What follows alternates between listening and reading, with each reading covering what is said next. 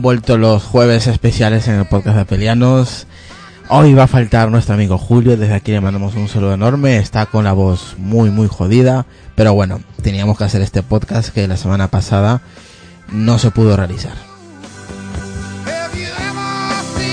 Pero así que habíamos quedado para esta semana y nos ha dado tiempo para traer un experto, gracias a Josa por, por el dato ahí, ha estado, ha estado bien. Eh, es un tema que le estaba comentando a Carlos antes del directo en privado, eh, que es un tema que lleva tiempo que mucha gente nos los está pidiendo, tema del control parental. Y bueno, hoy ya creo que ya es hora de, de realizarlo. Vamos a hablar largo y tendido. En la primera hora pues vamos a hablar un poquito de Mac, de iOS, eh, y luego, pues, a la hora, sí, a la hora que nosotros hacemos el parón, pues entrará nuestro amigo Salvador eh, Gomero, así que él es el, nos va a hablar, pues, en, plan más profesional, más experto, ¿no? De lo que es el tema. En Windows también nos ayudará, nos echará una mano en el tema de Windows y, conoceremos un poquito su, eh, su libro también, que es interesante y, y habrá que echarle un vistazo.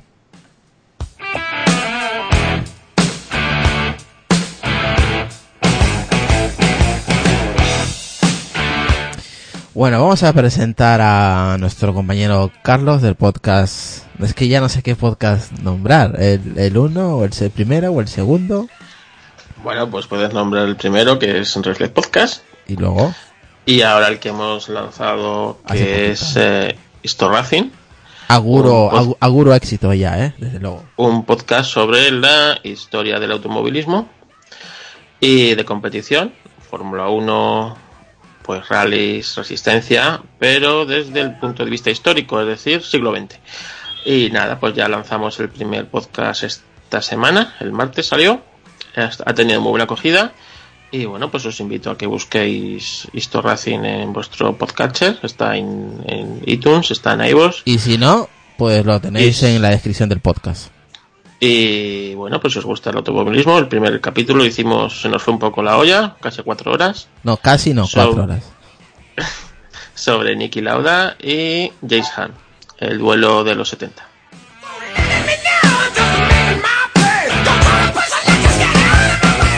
¿Qué tal, Lucas, desde Barcelona? Muy buenas, tío, ¿cómo estás? Muy buenas, gente, ¿qué tal? Y encantado de estar otra vez por aquí los jueves.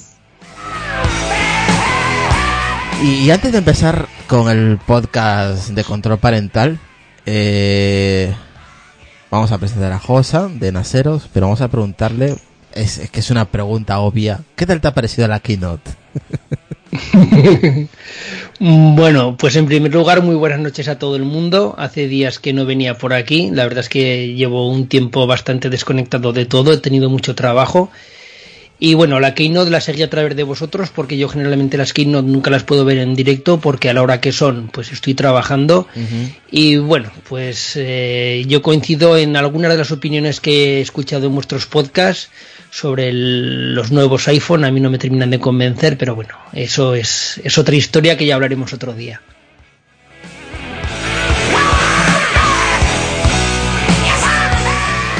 Pues nada, ya hablaremos otro día, como dice a ver, Josa, ¿qué es el control parental? Porque mucha gente que igual ni tiene ni idea qué es el control parental. ¿eh? Por ejemplo, tú vas a la, te vas a la calle y dices, enséñame a configurar control parental. La gente seguramente que va a flipar porque va a decir, este tío me está hablando en chino porque no, me estoy enterando de lo que me está diciendo. ¿Qué es el control parental? Sé que es un sistema de seguridad que los tienen varios, casi todos los dispositivos o todos, pero ¿qué, qué es lo que hace el control parental? Sí, pues básicamente el control parental es ponerle barreras a, unos dispositivos para, para, niños o para adolescentes, pues para restringir su libertad, pues para que no puedan acceder a según qué sitios o que no puedan hacer según qué cosas. Entonces, esto yo lo explicaría de una manera muy sencilla y es que a nadie se le ocurriría a un niño de 10 años pues dejarlo que él se vaya por la noche al parque a oscuras pues que se vaya al parque él solo entonces lo normal es que le acompañes, que no le dejes que vaya solo. Sin embargo, porque evidentemente en un parque hay la mayoría de la gente es buena, no hace nada, pero siempre te puedes encontrar, encontrar con alguna persona no deseable. Pues en el mundo de Internet ocurre lo mismo. En general el 99% de Internet, pues por decirlo de alguna manera, es información y son cosas buenas, pero hay cosas que no son tan buenas. Entonces es poner esas barreras para que si tú no estás con el niño, si tú no estás delante de él, lo típico, pues que tiene un ordenador en su habitación o que está con una videoconsola o que está con el smartphone, pues que a según qué sitios o según qué cosas no las puede hacer. Básicamente es una barrera, son barreras pero enfocadas, se llama control parental porque están enfocadas a niños. Eh, sería básicamente como lo que ocurre en algunas empresas que tienen restringido el acceso a según qué sitios los trabajadores, lo mismo pero enfocado a, niños. A niños o a jóvenes, ¿no? Que... O a jóvenes o a adolescentes. Sí, adolescentes más que todo, sí, sí, que es donde más pueden meterse donde no, no, no deben, o cliquear donde no deben. Ahí está. O, directamente, pues eh, ya lo hablaremos más adelante, ya no por el hecho de que se metan a sitios, yo qué sé, lo primero que se me viene a la cabeza, páginas porno. No, no, es por decir, es que tú solo puedes navegar o, tienes derecho a usar el ordenador estas horas, o, la videoconsola la puedes manejar pues de, de 8 a 9 de la noche, eh, o, tantas horas a la semana, y ya como sea, ¿no? Entonces es una manera de restringir el uso de, de Internet, por decirlo de alguna manera. ¿Y tú para ti qué es el control parental, Carlos Castillo? Bueno, pues yo creo que es lo mismo que he contado pero si, lo usas, la manera de controlar eh, dónde navegan eh, nuestros hijos o nuestros menores al, cargo. ¿Lo, has usado alguna vez para algún sobrino que tengas o algo? No, no entiendo. Sí, sí, lo he hecho, pero bueno, pues tampoco no es un control parental quizá al uso como vamos a explicar aquí, sino más bien es poner una serie de límites a lo que pueden y no pueden hacer. Eh, en mi caso, yo lo he hecho desde el sistema operativo, instalando Linux oh. y no dejándole instalar Windows, que es para que no, pues, mayor seguridad, para que no metan programas piratas en el equipo, para que no puedan intercambiarse según qué cosas. Y luego, pues en el navegador, pues eh, limitando a los sitios a donde pueden ir. Hemos intentado hacer un control más exhaustivo a un familiar un poco conflictivo intentando conflictivo pues, me suena no sé a, asesino en serio qué cosa. Como ya está en la pues cárcel ya no le hace falta control parental. No no no no es eso no es el típico adolescente rebelde sabes ah ya ya, entonces me acuerdo que su padre me vino con un teléfono Android para que le pusiéramos eh, pues lo típico para saber dónde frecuenta para saber tal pero bueno hasta cierto punto esas son más em, no es lo que vamos a tratar hoy no pero sí es cierto que que da para da para mucho sí pero me refiero a que conoces el término el que es control parental lo conoces sabes de qué va. Sí sí sí perfectamente. Aunque no? tenga hijos pero creo que es necesario y fundamental sí, yo una cosa que quiero decir antes de nada, eh, lo digo porque alguna vez hablándolo con algún padre, explicándole qué es el tema de control parental, hay que tener en cuenta que el control parental choca directamente con la privacidad. Es decir, tú lo que estás haciendo es restringir el uso de dispositivos eh, de menores. Entonces, eh, yo, por ejemplo, le decía a este padre, pues que, claro, es, tú le estás diciendo a tu hijo por aquí puedes ir, por aquí no puedes ir, ahora puedes navegar, ahora no puedes navegar, o, te voy a controlar eh, tu Facebook, voy a controlar tus amigos de Facebook, voy a controlar tu Instagram, con quien hablas, voy a controlar tus conversaciones. Entonces, claro, eso es entrar en la intimidad y entrar en la privacidad de esa persona, es invasivo, menor. Entonces, que es invasivo. ¿Mm? Claro, entonces es eso. Él me decía, hombre, pero, pero es que tú no puedes invadir la, privacidad de, un menor. Digo, sí está mal hecho entrar a la privacidad o restringir la libertad de un menor, pero peor está que luego te encuentres con que le han hecho grooming o le han hecho cualquier otra cosa de las que existen por internet o ciberacoso. Eso te, iba, a, eso te iba a decir, tiene su, su, su balanza, ¿no? El yin y el ahí Está el yin y el yang, ¿no? Eso de que, claro, sí, por un lado sí, es, eh, invade su privacidad, pero por otro puede salvar a tu propio hijo o a un sobrino o a lo que sea del acoso sexual el acoso, el bullying, por ejemplo, o insultos en grupos y claro, si no, si no puedes controlar ese ambiente donde está tu niño o tu sobrino, pues muy posible que, que tengas problemas al final psicológicos, ¿no? Por, por no, por no tener ahí un adulto al lado. Claro, por eso, eh, por eso hay que buscar ese balance entre privacidad y, seguridad.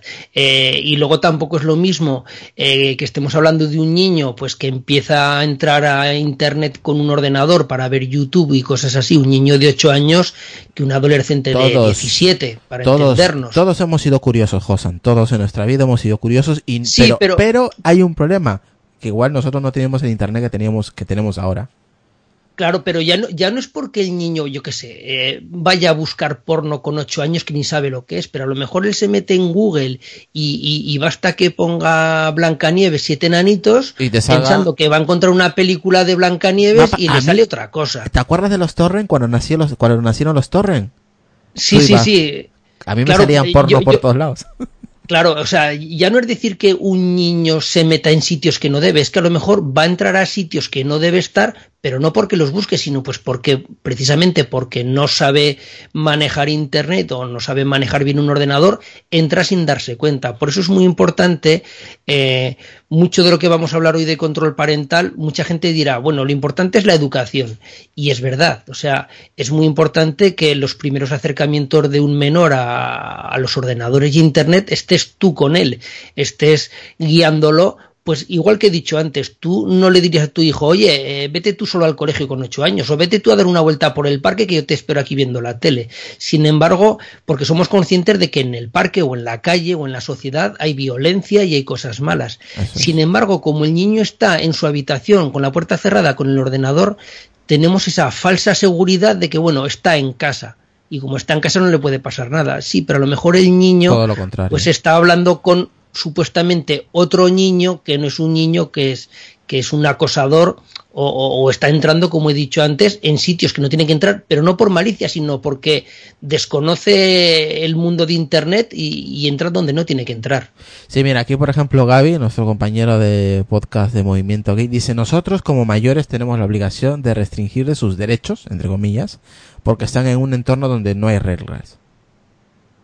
No sé si estáis de acuerdo con ese comentario. Sí, en cierto. A ver, eh, esto es muy relativo, esto es como todo. O sea, ni, ni puedes tener al niño en una jaula, sea en el mundo real o sea en el mundo de internet, tú no puedes tener al niño en una jaula, en un castillo, que prohibirle todo. No, porque al final va a buscar la forma. ni, le puedes prohibir todo, ni le puedes dar plena libertad. Entonces, pues cada cual tiene que saber dónde está ese equilibrio, cómo son sus hijos, y, y, es lo que he dicho antes. Tú en la vida real, tú no le vas a dejar que él salga de casa, ni que se relacione con según qué gente, ni que vaya solo al parque, ni le vas a decir, ni le vas a dejar que coja el coche y se dio una vuelta con el coche con 12 años. Pues si existen reglas en, el, en la vida 1.0, pues también tiene que haber ciertas reglas en el mundo de Internet, pero por su seguridad. No, no por el hecho de fastidiarlo, no, no, es, es, es por su seguridad, ¿sabes? Sí, sentido común, lo que dice Enrique. Aparte, sentido común. Aparte, ahí acaba de, ingresar Salvador Gamero al, al chat de, de Apelianos, al grupo de Telegram, así que está ahí el, el amigo que nos va eh, a hablar de manera abierta y en plan, pues eso, ¿no? Amigos, para que toda la gente lo entienda que esto es, esto es un tema que hace mucho tiempo lo, lo, queremos hacer y, lo hemos hecho ahora. Eh, es un tema de que a, mucha gente le interesa, mucha gente. Yo, a mí, no sé si a José y a los compañeros le ha parecido raro o igual no, a mí me ha parecido raro que tanta gente le importe el tema de control parental, porque no es algo que es algo, yo que sé, un tecnológicamente avanzado ni nada por el estilo, es algo muy simple que hay que saber configurar, obviamente, pero que a mucha gente le, interesa. No sé a ti, José, si te parece raro que a la gente le interese tanto este tema, al menos la gente que nos escucha. Sí, sí, eh, es un tema que es que además es el gran desconocido. O sea, yo hablando con algún padre, o sea, ni siquiera saben que es eh, un control parental ni que existen. Y, ah, pero es que eso se puede hacer en un ordenador. Sí, sí, se puede hacer. Entonces, eh, es el gran desconocido y una vez me chocó que en el colegio de mi hijo eh, vino, me parece que era de la policía, no sé quién, bueno, vinieron a dar una charla para padres precisamente para, para esto, para, para explicarle temas de, de seguridad en ordenadores para menores, de control parental. Y, y, la verdad es que la asistencia fue básicamente nula, o sea, no fue casi nadie. Entonces estamos en, en una sociedad que, que en seguridad no ven los peligros, por lo que he comentado antes, porque estás en tu casa eh, con la puerta cerrada, con el ordenador, igual que la gente no ve los peligros de seguridad en su ordenador, tampoco ve los peligros de su hijo en un ordenador, pero o en un dispositivo móvil. pero es por ignorancia, porque muchas veces. Es por ignorancia, desde luego. Será la casualidad de que a lo mejor el, hijo sabe más de temas de internet que el padre es una, eso es una paradoja que a lo mejor quieres poner un control sobre algo que te sobrepasa a ti mismo, ¿no? Entonces, claro, eh, si una persona no es capaz de ver eh, todos esos peligros y todo lo que conlleva estar en la red y, todo lo que es exponerse en la red y luego ves, por ejemplo, los padres, el uso que usan, cómo usan ellos la tecnología, eh, que ellos mismos se tenían que, que, que controlar y censurar, por ejemplo, ya que estamos hablando de niños, los grupos de WhatsApp los colegios y todas estas cosas, es paradójico que ellos intenten poner un control de algo que no controlan. Es que... Sí, en eso, en eso tienes razón. Lo que pasa que eh, ya, ya he comentado muchas veces, y lo puedo decir porque no me dedico a esto, eh, no es que barra para casa, que si tú no sabes hacer la declaración de la renta, vas a un gestor si tú no sabes de medicina y estás enfermo, vas a un médico.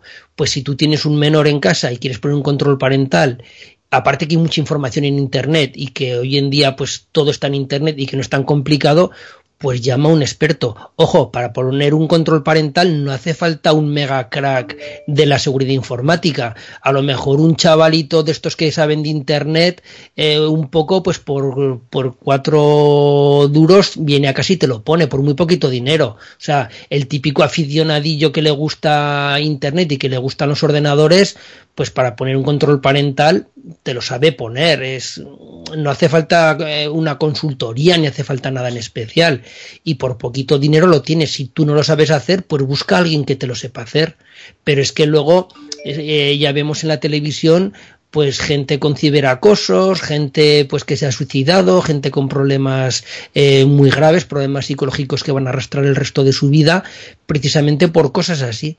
Y es porque los padres no lo han sabido detectar y, hay veces que aunque hagas controles parentales y hagas según qué cosas, es muy difícil de detectar, pero hay otras veces que si hubieras estado un poquito encima y hubieras sabido qué hacer, pues lo habrías detectado a tiempo. Esa es la cosa. Aquí, por ejemplo, eh, ¿cómo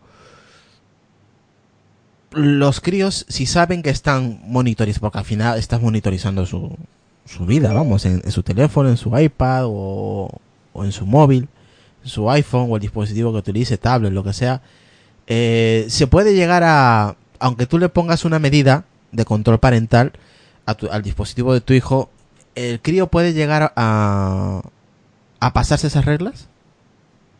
¿Lo puede llegar a hacer aunque tú lo controles de alguna manera? Según cómo se haga, no, pero luego también hay que tener en cuenta que tenemos muy mitificados a los jóvenes, por supuesto que hay jóvenes que saben mucha informática y saben mucho. Por eso lo digo. Pero, pero se suele mitificar mucho por, precisamente por lo que estamos hablando, porque como los padres no tienen ni idea de informática, el que sabe un poquito y el niño sabe un poquito, ojo que un poquito de informática es el cambiar el tamaño de letra en el Word y saber cargar un videojuego en la PlayStation. Entonces, pues, eh, uy, mi hijo sabe mucho de informática, mi hijo es muy listo, ya con cuatro añitos ya, ya ponía. Mm, ya, ya, con cuatro añitos ya se ponía sus juegos en, en, la, en el iPad y por ahí. Entonces, eh, no, no hay que. A ver, ¿cómo lo diría yo? Sí que se lo puede saltar eh, un menor, un control parental, si sabe mucho pero yo creo que no es el caso.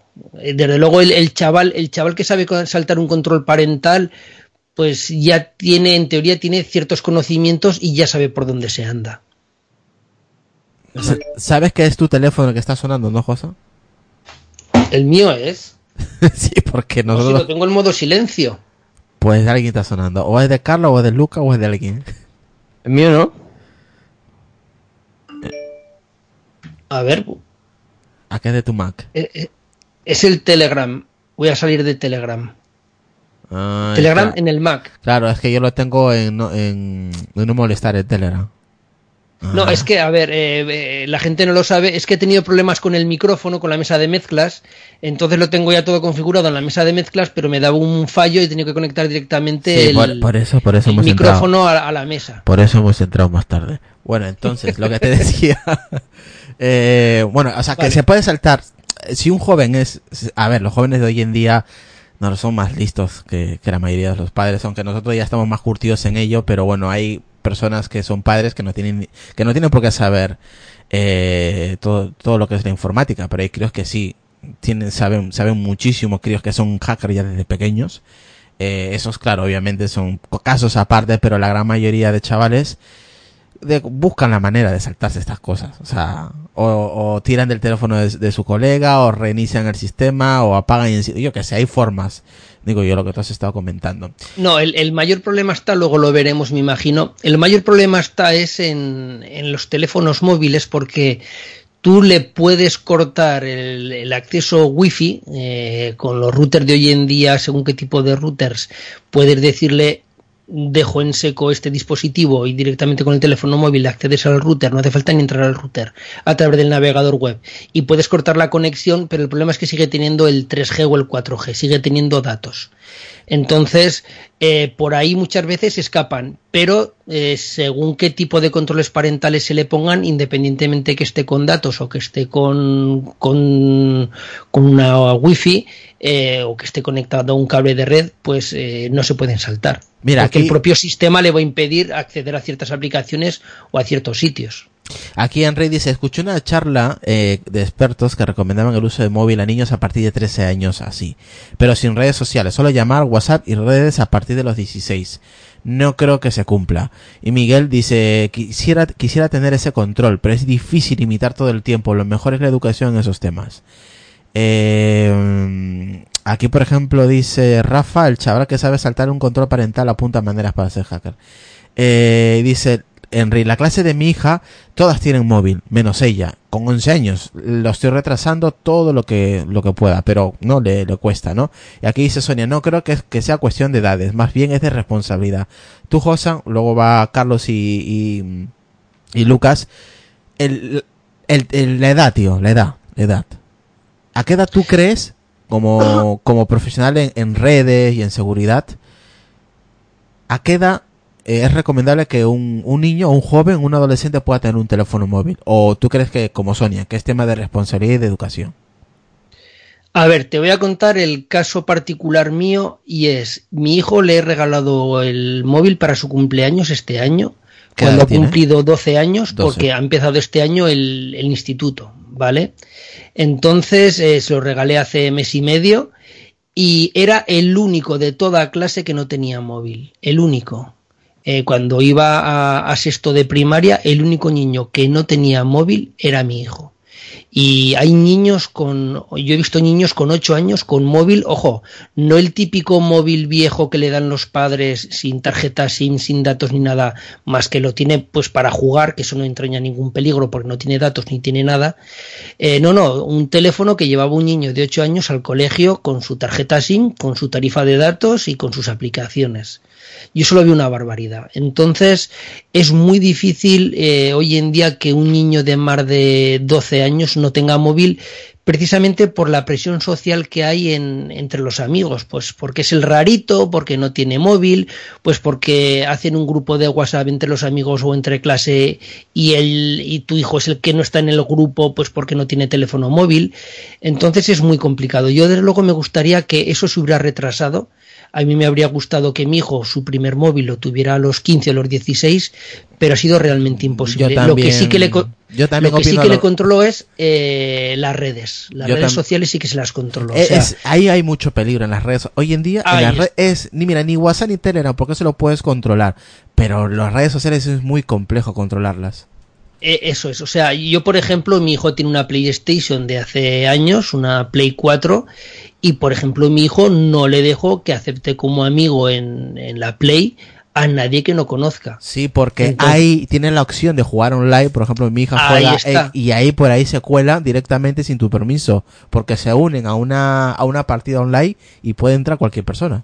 Eso es. Entonces, que, que él eh, tenga redes sociales, bajo mi punto de vista, si son redes sociales restringidas al núcleo de amigos, pues en cierto modo no pasa nada. Ojo, no pasa nada hasta cierto punto por lo que he comentado antes.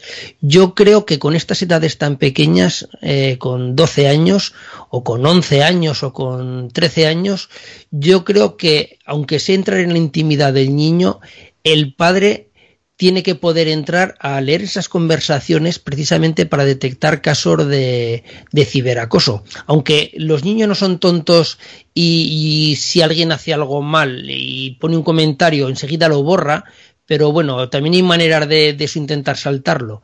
Y, y, y yo creo que hoy en día la presión que ejercen los móviles en los jóvenes es muy, muy alta. Hoy en día, básicamente, un joven que no tiene móvil no es nadie. Mira, aquí hay un comentario que lo voy a leer de Javi Reyes. Dice, mis dos hijas tienen un móvil, pero los las controlo para que no, para que vayan cogiendo poco a poco la tecnología. Por ejemplo, solo tienen wifi a partir de las 5 del, a las 5 de la tarde los laborables, tiempo de sobra para llegar a arreglar su cuarto y hacer deberes. A las 21 se les corta y los, eh, los fines de semana algo más. No pueden instalar apps sin permiso ni agregar gente a WhatsApp sin mi permiso y con el router con la opción parental veo dónde se meten. No pueden borrar chats y siempre eh, de sus contraseñas. Saben que son móviles que son móviles míos y están prestados a ella. Sí, pues básicamente eso es un control parental. Sí. Eso es. Tal cual. Lo has resumido pues eso en cinco líneas más o menos. Eso es un control Sí, sí. parental. O Eh, sea, ho- tú- horario, eh, páginas web, chat, contraseñas, eh, ins- instalaciones de apps. Un control parental tal cual. Eso es. Se puede hacer más grande, más pequeño, controlar más cosas, controlar menos, pero es un control. Su nombre lo dice, control parental. Los padres controlan a los hijos.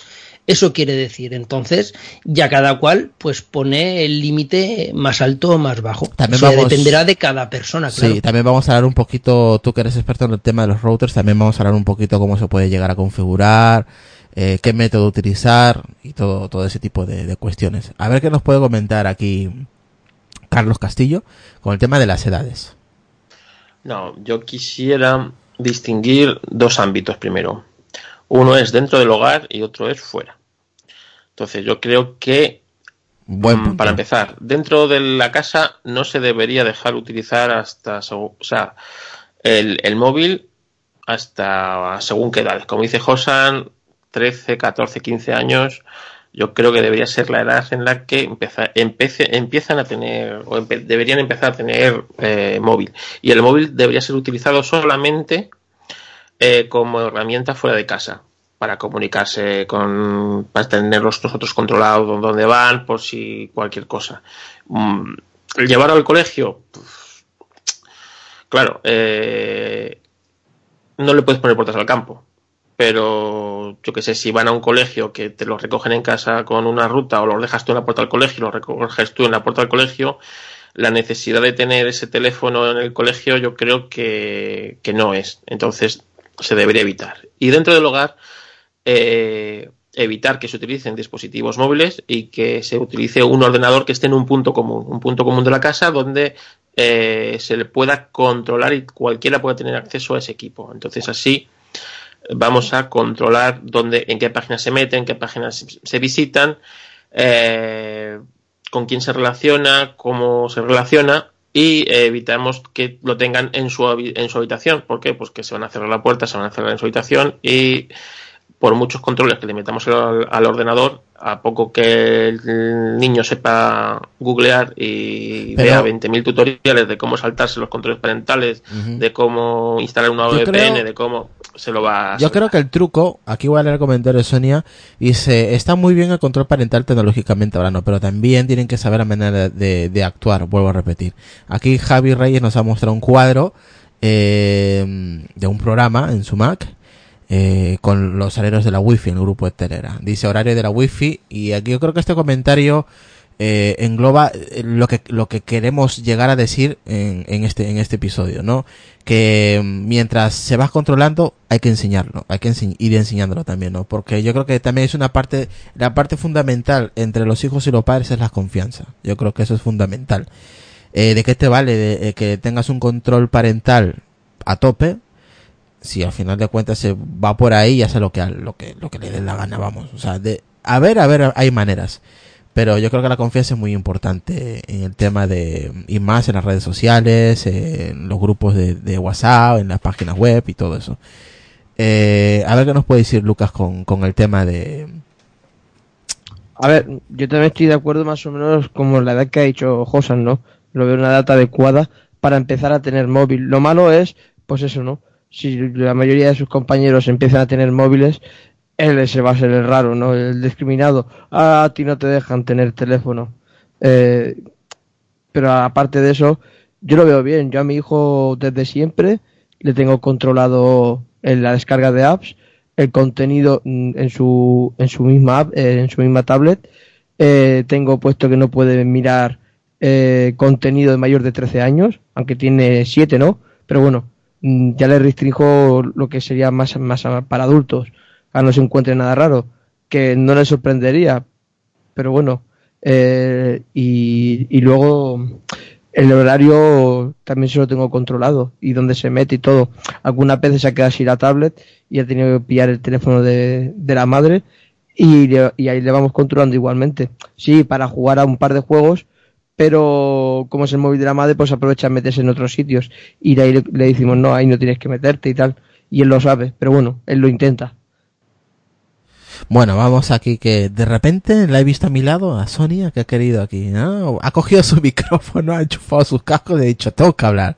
Vale, vale, así que vamos a abrir el micrófono. A ver, Sonia, ¿qué te pasa? A ver, el problema, yo eh, me parece estupendo el control parental, el que todos sepamos, me parece de maravilla. El problema es que tu hija o nuestros hijos van a salir de casa y no hay control parental.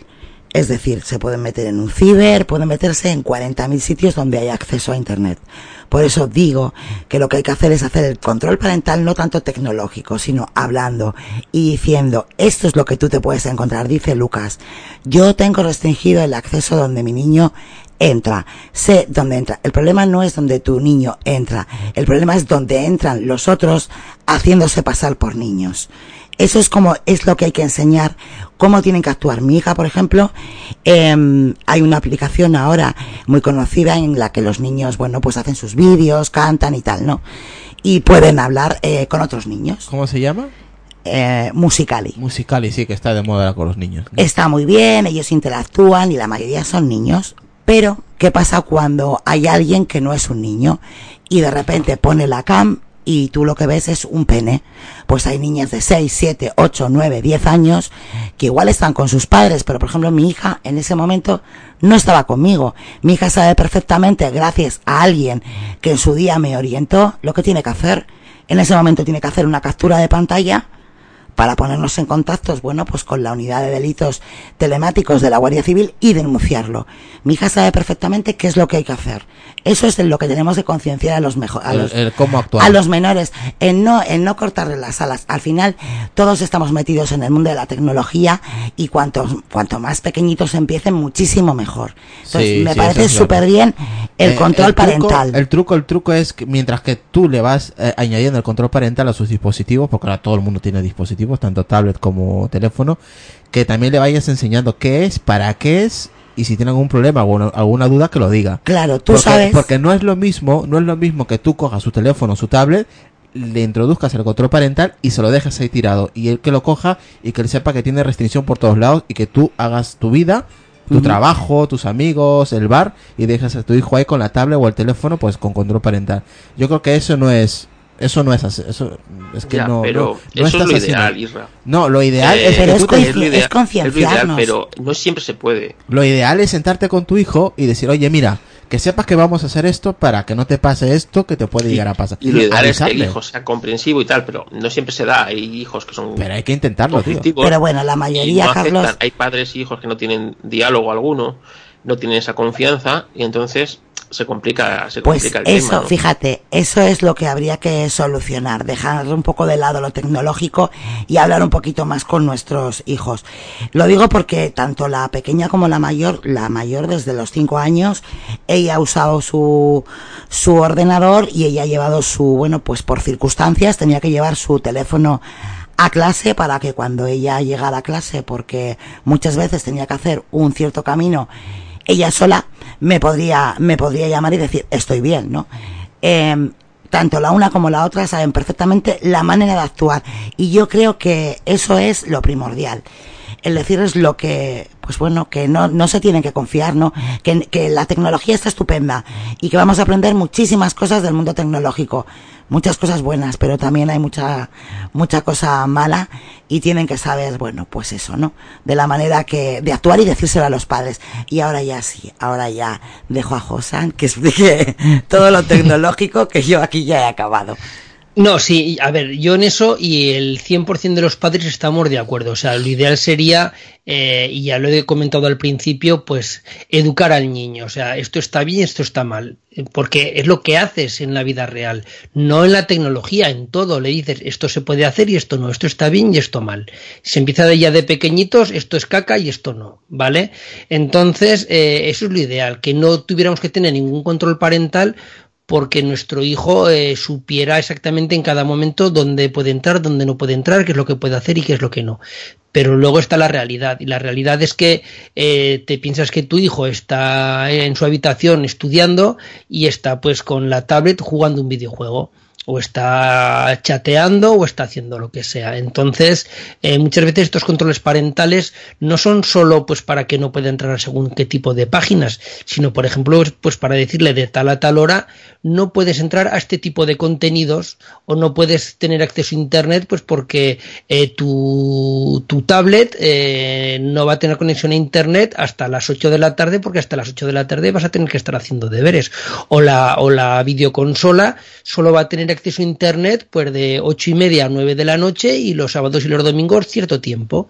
Entonces es una manera de asegurarte que no va a jugar a la videoconsola o no va a jugar a según qué cosas cuando debería estar haciendo deberes o haciendo otra cosa. Yo, por ejemplo, eh, oí una vez de un caso que me pareció una idea genial y era de un padre que todos los días cambiaba la contraseña de la wifi, todos los días. Entonces, sus hijos tenían unas labores que hacer, pues eh, hacer los deberes, cepillarse los dientes, ayudar a poner la mesa. Ya en cada casa, lo que a cada niño según de cada edad, pues lo que es sus tareas diarias. Entonces, eh, con una serie de puntuaciones por cosas hechas y penalizaciones por cosas no hechas, pues cada día había que ganarse la wifi. Entonces, si, si tú el día de antes habías hecho todo lo que tenías que hacer de deberes, de poner la mesa, de cepillarte los dientes, al día siguiente en la nevera, pues en un posit ponía la contraseña. Que no lo habías hecho, pues Qué te cabrón. quedabas sin wifi. Qué cabrón, ¿eh? O sea, es un control parental nada tecnológico. Es decir, tu premio es la wifi. Porque hoy en día es verdad, hoy a los niños tú les dices, hoy no ves la tele, casi les da igual. Hoy no tienes internet, uy, se vuelven locos.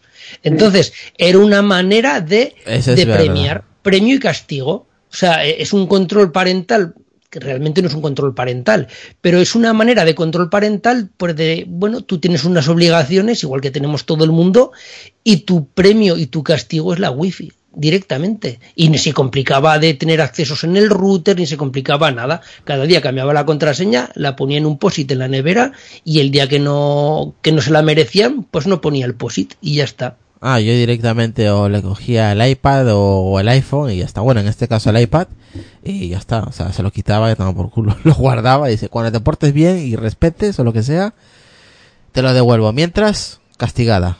Toma por culo, ya está. Claro. O sea, ni wifi ni nada. Cuando veo que hace sus deberes, saca buenas notas, oye, utiliza todo lo que quiera siempre con medio ojo, ¿sabes? Mirando lo que hace. Al lado de su madre o al lado mío.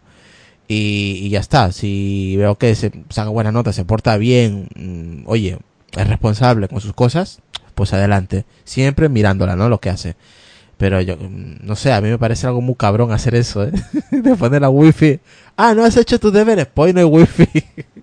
Hombre, realmente es, es costoso porque cada día cambias la wifi, me imagino que él en sus ordenadores, no sé si los tendría por cable o no, pero por lo pronto en el teléfono móvil y en todos sitios tienes que cambiar la wifi. Pero vaya curro, eh, diariamente cambiarlo, eh. Vaya curro. Hombre, hay otras maneras, por ejemplo, hay routers que tienen lo que se llama red de invitados, entonces a lo mejor él lo que hacía era cambiar la red de invitados, la contraseña y las, la contraseña, por decirlo de alguna manera permanente, es la que tenía él. Exactamente no sé cómo lo hacía, ¿no? pero, pero bueno, eh, lo que sí que era claro que el castigo y el premio era, pues eso, la wifi. Bueno, a ver, ¿os parece si agregamos ya a Salvador un poquito, chicos? Como usted quiera, jefe.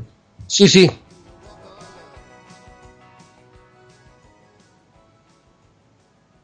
Pues ya estamos agregando a, a Salvador que nos va a contar un poquito pues su, su libro, eh, a qué se dedica.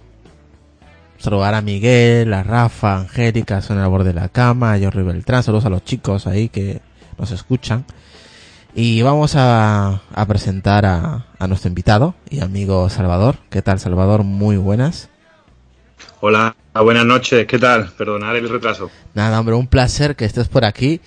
Y, nada, como estuvimos hablando, ¿no? Eh, el día de ayer, con el tema queríamos hablar con, con, alguien especializado en el tema de control parental. Hemos estado hablando aquí un poquito con, con los compañeros, tanto con Josan, Carlos y, y nuestro compañero Lucas, eh, sobre el tema de control parental, ¿no? El, la educación para los, para los niños, para nuestros hijos, eh, los, dispositivos móviles, las edades, horarios, routers, un poquito de todo. Hemos estado ahí hablando un poquito de todo, ya luego entraremos en el tema más técnico. Pero antes de, continuar, quería que nos hablaras un poquito de ti, Salvador. ¿A qué te dedicas? Si tienes un libro, cómo se llama. Eh, un poquito de ti, cuéntanos, venga. Sí, me voy sobre todo a, a la parte que compete al programa. ¿Vale? Porque ya, ya peino canas o casi ni canas, ya tengo 45 años, soy de la quinta del 72, entonces ha dado tiempo a hacer, a hacer muchas cosas, tocar muchos sectores y demás.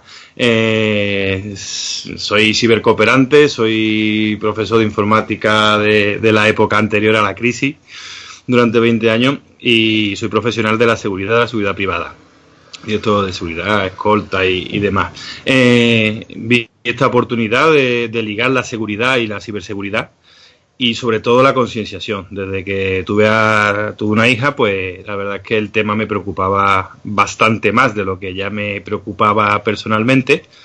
Y, bueno, eh, soy un fan de Angelucho, lo conoceréis, y de tanto gurú de la, de la ciberconcienciación. En este último año, aparte de, de las charlas por colegios y demás temas altruistas, pues eh, me he dedicado bastante específicamente al tema del control parental, porque he visto ahí una laguna en, los padres a la hora de, saber cómo afrontar la, educación tecnológica de, los niños. Y aprovechando que, que, mi hija me pedía insistentemente un, un móvil, aunque ya tenía una tablet, que habría que hablar en los peligros de la tablet, los peligros de los móviles y demás, pues me, me decidí a escribir un, un, libro en primera persona con las peripecias y cómo hemos ido solventando y cómo hemos afrontado que se llama ese mi, proceso. Que se llama Mi hija el, quiere un móvil, ¿no? Mi hija quiere un móvil Sorroco Aulicio. Uh -huh. ¿Qué has escuchado? Mi hija quiere un móvil Socorro Aulicio. So, claro, todo el mundo cuando lo lee, lee Socorro auxilio, pero realmente pone Sorroco Aulicio. Sí, que claro. tu hija lo habrá dicho así, de esa manera, con su, ya, ya, con su media lengua, digo yo, ¿no? No, ya tiene un poquito de troleo, ¿no? Porque cuando tú lees la parte de la contraportada, te dice que muchas cosas se dan por sabidas en esta vida, como por ejemplo que tu cerebro automáticamente ha corregido el sí. título del libro. Eh, si lo miras de nuevo, verás que pone Sorroco Aulicio. Entonces la gente vuelve, mira la portada, vuelve a la contraportada y dice, ¿qué? Ya he vuelto de mirar de nuevo la portada, ¿no? A ver si yo tenía razón. Veo que eres curioso y te va, y te va a gustar. Lo que se da por, por, por sabido, digamos, es que los niños, como manejan las tecnologías, no necesitan ayuda. Como saben más que los padres, pues no necesitan ayuda. Y es un error garrafal. Porque ellos controlan ciertos mecanismos de la tecnología, pero la educación conductual, la conducta que hay que tener, los riesgos, eso eh, no podemos escurrir el bulto los padres y eso es responsabilidad nuestra. Entonces, una, en la formación digital está la tecnológica y está la conductual. Y nosotros nos tenemos que, hacer cargo de la conductual y posiblemente ellos, a muchos de los padres, le, enseñan. Yo creo que a todos, porque por mucho que sepamos, a mí, por ejemplo, mi hija me enseñó a poner las negritas en WhatsApp. ¿Vale? Eh, y cuando ya aprendí, me chuleó y me ponía cursiva. Hostia, y ya ni siquiera lo sé hacer, o sea que imagínate. claro, para eso solo tienes que tener un niño y dedicarle tiempo. Entonces él va a aprender mucho, tú vas a aprender mucho y es, y es algo, es algo divertido. El enfoque, eso, el enfoque del libro es en, es en primera persona, eh, eh, modo divertido, porque siempre con una sonrisa todo queda mejor y se aprende mejor y, y permanece en el tiempo. Y es totalmente autobiográfico, o sea, los episodios que tenemos aquí han, ocurrido realmente, desde algo bastante peculiar, como que como no tenía yo en ese momento de mucho fondo para comprar el móvil, pues utilicé la, la vieja táctica de, de darme de alta en Ocu compra maestra, que te enviaban un móvil y cuando llegó le hicimos una, una auditoría de seguridad y tenía dos troyanos. ¿Vale? O sea que está el informe De, los, de los troyanos que venían en ese móvil de, de Ocu Compra Maestra. Evidentemente ellos no, no tenían conocimiento, pero eh, los riesgos pueden estar en, en, cualquier sitio si no estamos, si no estamos preparados para, para ello. El enfoque es ese, el enfoque es de, dirigido en, en clave de yo fui a GB, ¿no? En clave para padres que nos hemos criado sin internet que hemos estado con el coche sin gasolina y sin un móvil para llamar, si, ¿vale? De que íbamos a la plaza a ver quién estaba ese viernes por la tarde o por la noche. Y, y, bueno, los niños realmente de hoy en día no han cambiado, los que hemos cambiado más somos los padres a la hora de afrontar la educación de, los, de los hijos. Los tenemos menos, los tenemos más tarde, los tenemos mal criados, pero somos abue padre prácticamente, o abuelo padre, y, y no, no es la, la, educación que nos daban a nosotros cuando había cinco o seis sí. hijos por casa y es que no es que no te escucharan, es que no se escuchaba nada en esa casa. ¿Vale? Eso era un auténtico descontrol y no, no podías hacerte sitio. Lo más Dice... que aspiraba es ¿Sí? Dice Sonia en el chat de, de Telan, dice, este Salvador es de los míos, sí. Dice, de los tuyos. Mira, eh, te presento aquí a Josan, que es el que me recomendó eh, que te invitara. Eh, parece ser que eres muy recomendable por las redes, que sabes del tema, así que Josan, tú mismo. Sí, bueno, yo eh, sigo a bastante gente de seguridad. Eh, pues eh, vi recomendado su libro eh, por Angelucci por alguien más. Me parece que Kino Maquino de Eset y bueno, no me acuerdo exactamente quién es y por eso te comenté pues de que viniera pues porque eh, si esta gente lo recomiendan es porque el libro tiene que estar pues muy bien. Entonces yo en primer lugar lo que te quería comentar es eh, tú dices querer cibercooperante a mí uh -huh. me parece que es una idea que está muy bien pero mucha gente pues no sabe lo que es entonces me gustaría que explicaras qué es lo que es, porque yo lo veo una idea bastante, bastante interesante. Entonces, ¿qué es un cibercooperante? De acuerdo, pues por, por alusiones, primero agradecer a Angelucho la, las recomendaciones que me, me hizo la presentación, el prólogo del libro es, es de él, lo cual ya para mí tiene un valor impresionante. Y, ¿Y qué es Cibercooperante? Pues Cibercooperante es un programa de INCIBE por el cual alguno, una especie de voluntariado eh, nos ponemos a disposición de INCIBE para dar charlas en colegios. Dar charlas en colegios, en centros de educación en general, de primaria, de secundaria, eh, donde puedes entrar en ISAC, IS4K, o sea, Internet Secure for Kids.es, antes se llamaba OSI Menores, que yo lo decía perfectamente, yo soy de Sevilla, además de la Macarena, entonces, pero ahora me han puesto, me la han complicado un poquito, y, y entras allí, ya ves el enlace a, a, cibercooperantes, y te pones a disposición, te pones a disposición de, de INCIBE por si algún colegio solicita la figura de, de un cibercooperante, solicita una charla. Hay un catálogo de charlas y se da. Anteriormente con, con Jorge Huesé eh, tuvimos eh, creamos una asociación, Cibermaya, en Sevilla, íbamos haciendo lo mismo, pero crear una asociación la verdad es que roba bastante tiempo, eh, papeleo y, tiene, tiene una faena. Entonces con este sistema podemos hacer lo mismo sin tener que, perder ese tiempo en, preparación de materiales, aunque se adaptan contenido, pero encuentra gran parte del trabajo que, que lo hace Incibe, como lo centraliza, y el resto pues aprovechamos esa, esa oportunidad.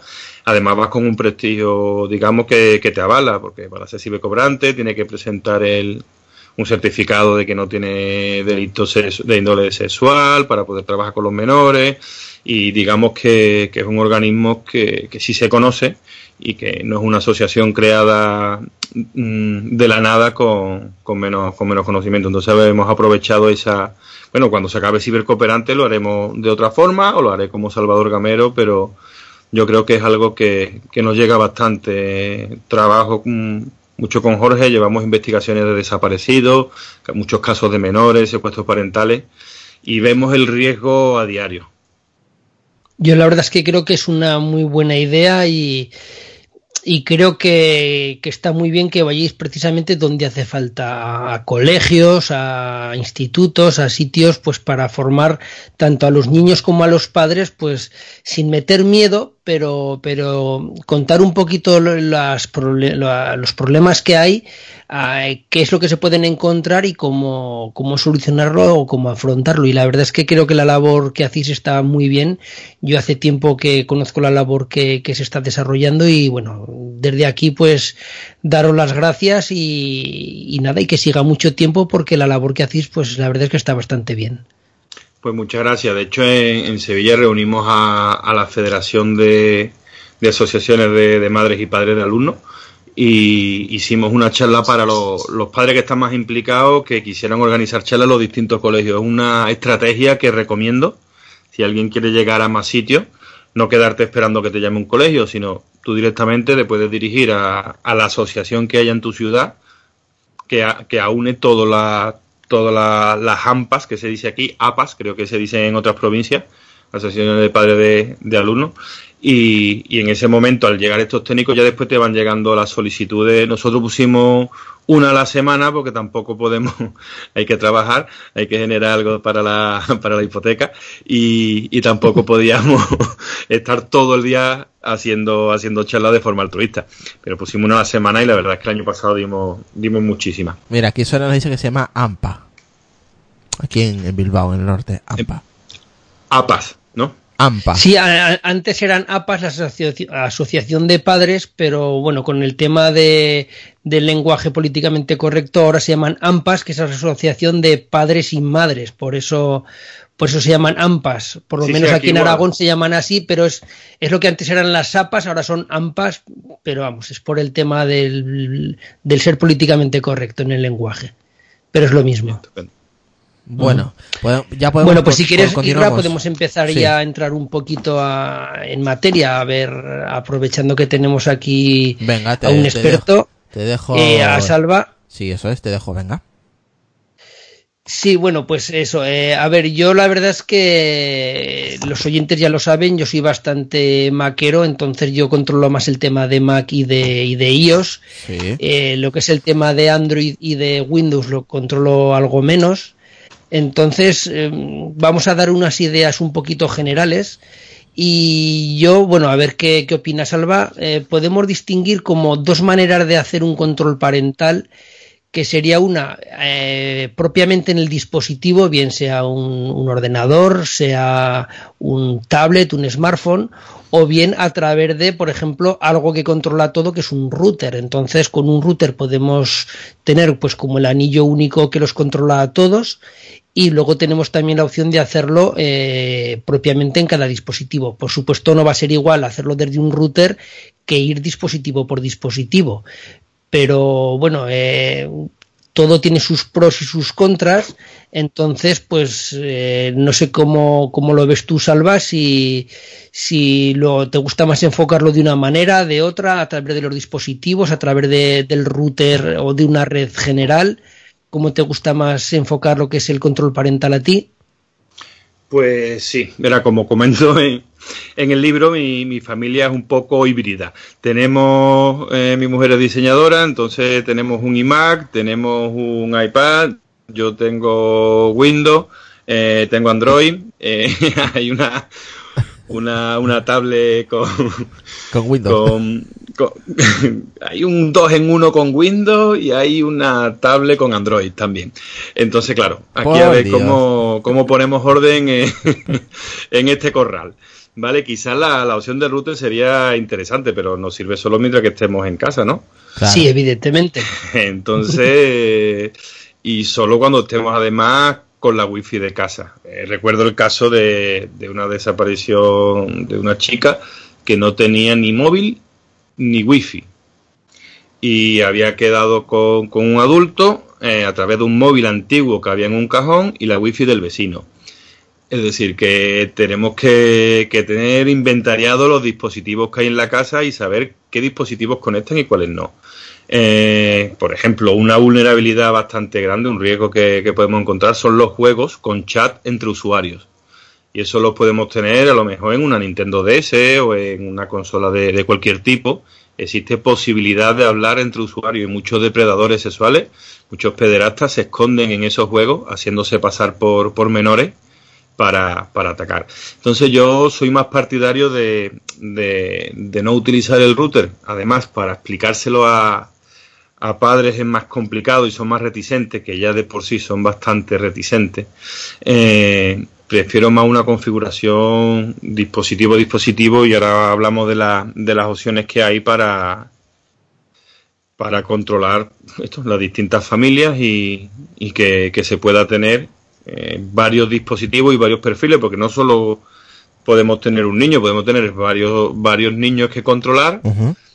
Con varios dispositivos cada niño. Es decir, por un lado poder configurar los perfiles y los dispositivos por otro. Configurar el niño y configurar el dispositivo. Y que Sí. pueda acceder también tanto padre como madre o dos padres o dos madres para vale cualquier tipo de, de, de combinación debido a que también hay muchos casos en los que hay una separación y hay que ver esas cuentas cómo, cómo se manejan y, y quién se hace cargo de, de ese control. Eh, como he entrado tarde y a destiempo, eh, me gustaría decir que, que si nos vamos a basar en un control parental, ya la batalla la hemos perdido.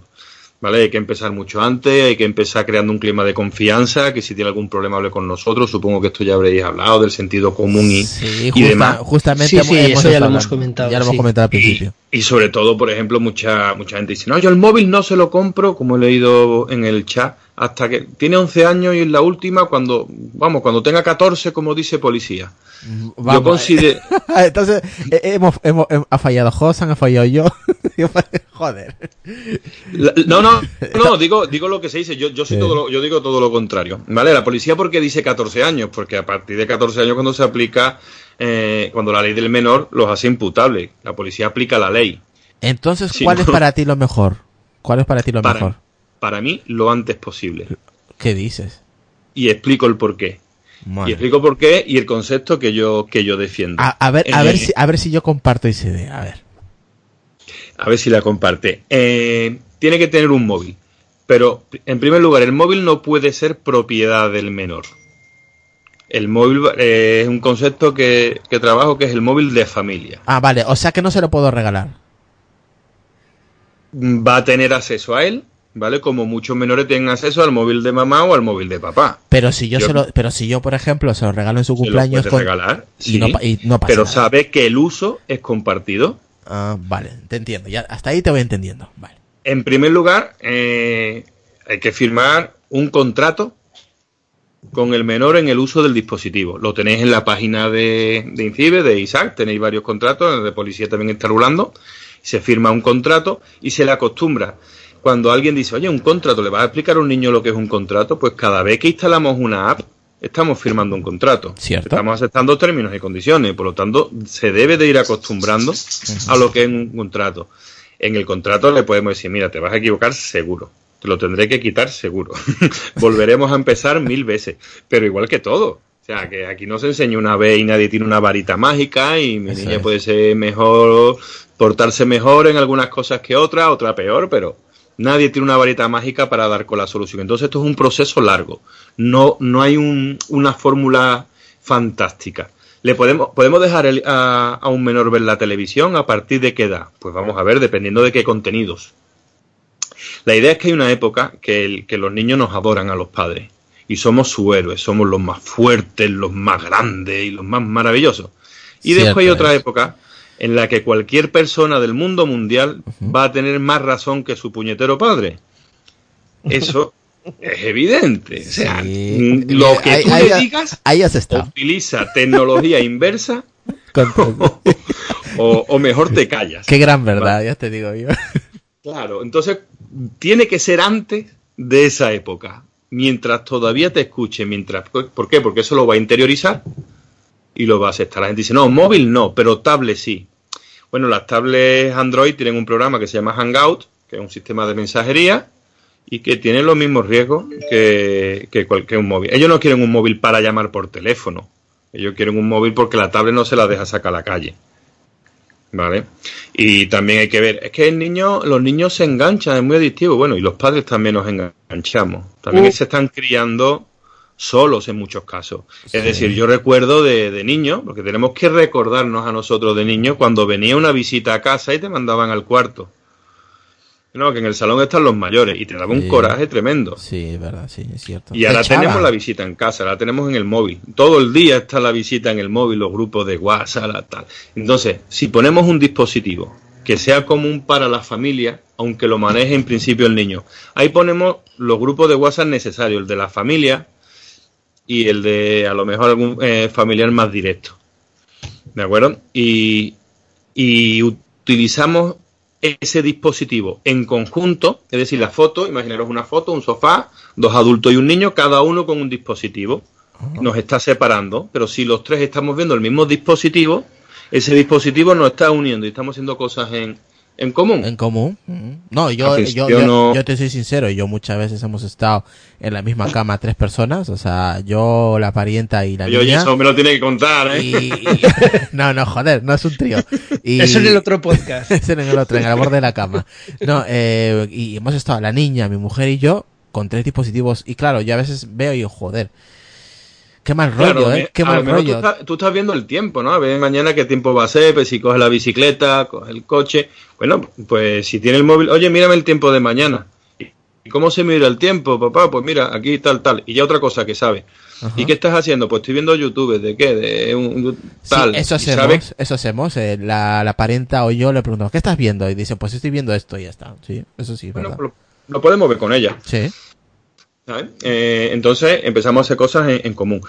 Si conseguimos, si conseguimos, yo sé que esto que voy a decir ya es totalmente transgresivo, ¿eh?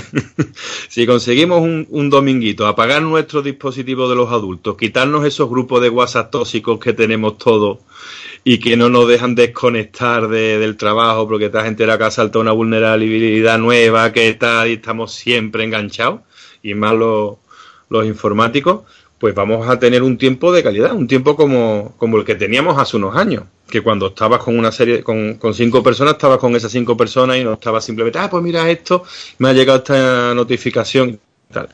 Entonces la idea es, en esos orígenes, acompañarla. ¿Cómo podemos conseguir acompañarlo? Porque nosotros también procrastinamos apagando nuestro dispositivo y que ese sea el dispositivo común.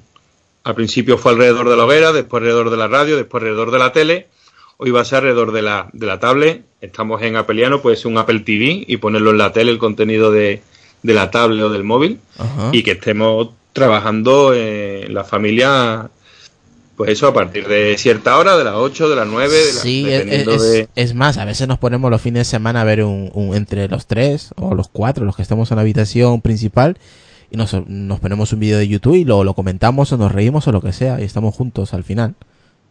Claro, claro, eh, la idea es esa, la idea es que sea un dispositivo que, que nos una, que nos una. Mi suegra tiene una frase que dice que el, que el móvil es un aparatito que te acerca de los que están lejos y te alejan de los que están cerca. Joder.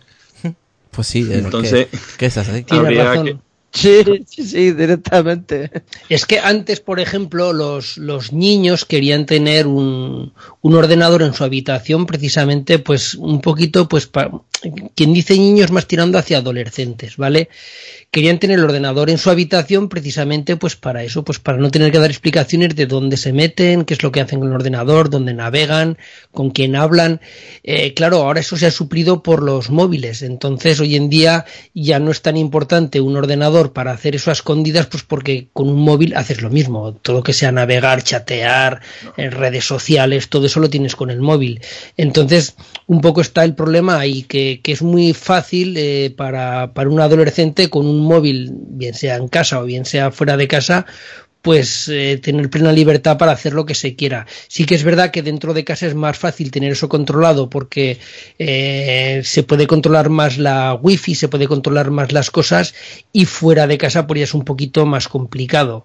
Eh, también en, las casas la gente generalmente hay varios ordenadores o si se tiene un ordenador se suele tener con, con, el usuario admin, con el usuario administrador y vale. Entonces, sí. también es importante tener, como ha dicho Salva, perfiles o usuarios, como lo queramos decir, de tal manera que eh, cada, cada usuario o cada perfil pues tiene acceso a según qué cosas, pues porque a lo mejor, eh, por supuesto, los padres pueden entrar a donde quieran y hacer lo que quieran, pero luego ya no es lo mismo si tienes un hijo de 16 años y otro de 8. Entonces, claro, los perfiles y la manera de entrar de cada usuario tienen que ser distinta y el ordenador tiene que estar configurado de distinta manera si es uno o si es otro, ¿no? Sí, sí, por supuesto. De hecho, eh, las cuentas de usuario en Windows que toca la bicha, aunque esté en territorio eh, Apple, pero en Windows ya existe el tipo de cuenta menor de edad y ya se configura automáticamente, o sea, el, los accesos. Eh, es cierto que el niño te puede pillar la vuelta. Si el niño y si antes se ha nombrado la palabra adolescente, pues imagínate, ¿vale? Pero si le instalamos un, control parental, eh, bueno, Android también permite ahora distintas cuentas en un solo dispositivo y configuradas cada una para, para según qué, edad. No, a lo mejor no podemos tener una tablet para cada niño, pero sí le podemos crear un usuario a cada niño, de modo que si hay uno que tiene 11 años, que le gustan juegos bélicos, y tiene un hermanito o una hermanita de 5 años que le gusta Peppa Pig, pues que no se mezclen los contenidos, porque esos contenidos inadecuados terminan eh, creándoles malestar y creándole algo que ellos no quieren ver. En nuestra época queríamos ver, vamos, a mí me saltaban los dos rombos y yo iba por el pasillo arrastrándome con los codos como Rambo para, para intentar asomarme y ver algo. Vale, ellos no, ellos tienen tanto acceso a la información que, que realmente saben lo que quieren ver y lo que no quieren ver. No tienen esa ansiedad. Ellos saben que tienen toda la información a su disposición. Entonces lo que quieren es que le, prote le de, por lo menos en unas edades, que le protejamos. Habrá otras edades en las que tendremos que, que ver por dónde navegan. A un adolescente ponerle controles eh, es bastante inefectivo porque se lo sabe saltar y siempre va a ir por delante. Pero quizás si le ponemos un control parental sin ningún tipo de restricción, pero que nos envíe un informe, en su vida tan acelerada como la nuestra se le olvide que esa aplicación está ahí de fondo y podamos ir viendo qué horas le dedica, a qué hora se conecta, a qué programa. Tener un adolescente que se conecta a Sky a las 3 de la mañana no trae, no suele traer buena, nada bueno. ¿Vale? Entonces, eh, tener un, un niño que vemos que le dedica cuatro horas al día entre semana a un juego, tampoco trae, ¿vale? Se pueden detectar adiciones, se puede detectar simplemente con el informe, para que nos sirva como herramienta de información a los padres y ahora utilizamos esa información. No, no hace falta que el control parental sea un, algo que cape el teléfono, lo vamos a capar cuando el niño esté de acuerdo en, que le cortemos esos contenidos. Nosotros allí en iOS tenemos más problema porque iOS es bastante más restrictivo a la hora de, programas. Tiene su propio control parental, igual que Mac, es un control parental que está bastante bien, pero así como hay capas en, en, Android que, por decirlo de alguna manera, pueden tomar el control del sistema operativo y pueden hacer un control más férreo, incluso a nivel de, de determinar eh, qué SMS puede enviar, qué SMS no puede enviar, que te envíe un informe o, tú directamente cortar el, los datos a través de un mensaje, por decirlo de alguna manera. En, en, iOS está bastante más restringido porque el control que hace iOS del sistema operativo o el control que hace Apple del sistema operativo es muy férreo. De hecho, una de las grandes quejas que hay en los iPad de hace mucho tiempo es que no permite usuarios, así como en Android sí que se puede o en Mac los ordenadores de Apple sí que se puede, en iOS no, en iOS solo se permite en las flotas de, dispositivos iPad para, para, colegios o para empresas, ahí sí que se permite el uso de, de usuarios, pero a nivel de usuario doméstico, de un usuario de iPad normal, por decirlo de alguna manera, no puedes tener un perfil para un niño de 8 años y otro perfil para un niño de, de 15 y que cada uno al tiempo de entrar al iPad pues se logue con su usuario y su contraseña y cargue ya ese perfil como sí que se puede hacer en un Mac. Ahí Android sí que le lleva ventaja a ellos precisamente por el control tan férreo que hace Apple de su sistema operativo. Sí, el, yo creo que la aplicación de, de control parental que sí está disponible para, para cualquier dispositivo iOS es Custodio con Q y es un poco más cara que, que otras aplicaciones, que, pero vamos, tiene una, una versión eh, freemium, tiene una parte gratuita y creo que, que el, la, la licencia de 12 meses estaba en 48 euros. Entonces, eh, hay gente que dice, uy, 48 euros es mucho dinero. Bueno, un iPhone cuánto vale. Si no te puedes gastar 48 euros, que no son ni 10 euros al mes, en tener la tranquilidad de por dónde navega, qué aplicaciones y demás está utilizando tu hijo, cuando además te da licencias para varios dispositivos, o sea que te valdría para toda la familia, pues no creo que sea un gasto excesivo. No, no es un gasto porque si luego hay problemas con el, con el niño, pues lo que hemos hablado, problemas pues de grooming o de bullying o de, o de sexting o cualquier problema de estos, eh, el, el, gastarte 50 euros eh, al año, 50 euros en números redondos no es dinero, eso es una cena. Hombre, claro, además hay que tener en cuenta que siempre nos ponemos que pobrecito mi niño, que malos son los otros y mi niño que bueno es, ¿verdad? Pero también puede ser contrario. También puede ser que nuestro hijo o nuestra hija sea el, el que cometa una imprudencia, cometa una imprudencia por desconocimiento. Porque ahora vivimos a un clic del delito. O sea, tú ahora eh, te metes con un político eh, o haces una serie de comentarios eh, en redes sociales y es un delito. Y, hay muchos casos que está llegando la policía a, detener a una persona, a tomarle declaración porque ha cometido un delito, simplemente poniendo un mensaje. Entonces, con ese desconocimiento, ¿quién te dice a ti que tu niño no va a ser aficionado ultra de un equipo de fútbol y le va a dar por, por meterse con un futbolista, con un político, con quien sea, y va a cometer por imprudencia un, un delito? De modo que tenemos que controlarlos también porque los padres son la responsabilidad civil subsidiaria la tiene, la tiene el padre mientras es menor de 14 años.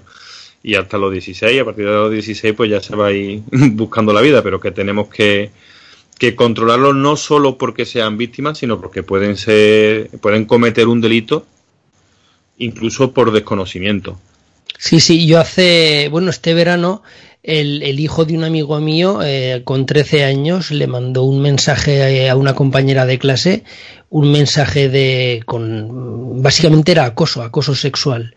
Entonces el chaval no lo hizo con 13 años no lo hizo con esa malicia, realmente no sentía lo que estaba escribiendo, pero con la tontería de hacerse lo típico. Estaba con otros amigos, pues por hacerse el machito, por hacerse el duro, por fíjate lo que le voy a escribir, que yo creo, yo creo que realmente ni siquiera entendía lo que le estaba escribiendo, pero claro, la, la, niña recibió el mensaje por WhatsApp, se lo enseñó a sus padres y se ha montado una gorda. Eh, al final al chaval lo castigaron sus padres, eh, creo que no ha pasado de ahí, pero sí, sí, hay que tener cuidado porque si, si la otra parte hubiera querido, lo habrían metido en un lío. A lo mejor al tener 13 años, no llegar a esa edad límite de 14 como tú mencionas, eh, pero vamos, pero que, que hay que tener cuidado. Y no es un mal chaval, ¿eh? o sea, no, es un chaval conflictivo, pero como se suele decir, se le fue la pinza, pues por hacer el tonto escribió eso y pues que si en vez de con 13 lo escribe con 14, pues que le buscan la vuelta. Sí, sí, la vida es, la misma de siempre. Antes era en la plazoleta y te equivocabas y te metías con alguien y ahora lo que pasa es que queda, que queda siempre una huella digital de todo lo que, de todo lo que hacemos. Quedan evidencias digitales, queda huella y se puede demostrar quién, quién ha hecho qué. Ese es el, eh, en el mundo en el que nos vivimos ahora. Antes nos movíamos, nos movíamos en la calle, ahora nos movemos en el ciberespacio, tenemos esa, esa era, la que estamos viendo, no es, un, no es una era de cambio, es un cambio de era. Esto va más rápido que cuando se inventó el fuego, la rueda. Esto es, es increíble lo que se está viviendo y no estamos, no estamos preparados porque no ha ocurrido nunca esto. Esto no, no había pasado con anterioridad y no sabemos con qué nos estamos enfrentando. No hay que tener miedo, hay que tomarlo con la satisfacción de que esto es una maravilla, esto es un momento maravilloso donde cualquier niño pueda hablar con sus abuelos diariamente a través de WhatsApp, algo que, nosotros no, no, por lo menos yo no pude hacer, ¿vale? Porque no, no existía esa, esa, vía de, esa vía de comunicación y, y bueno, estamos hiperconectados para lo bueno y para lo malo. No, simplemente hay que saber gestionarlo.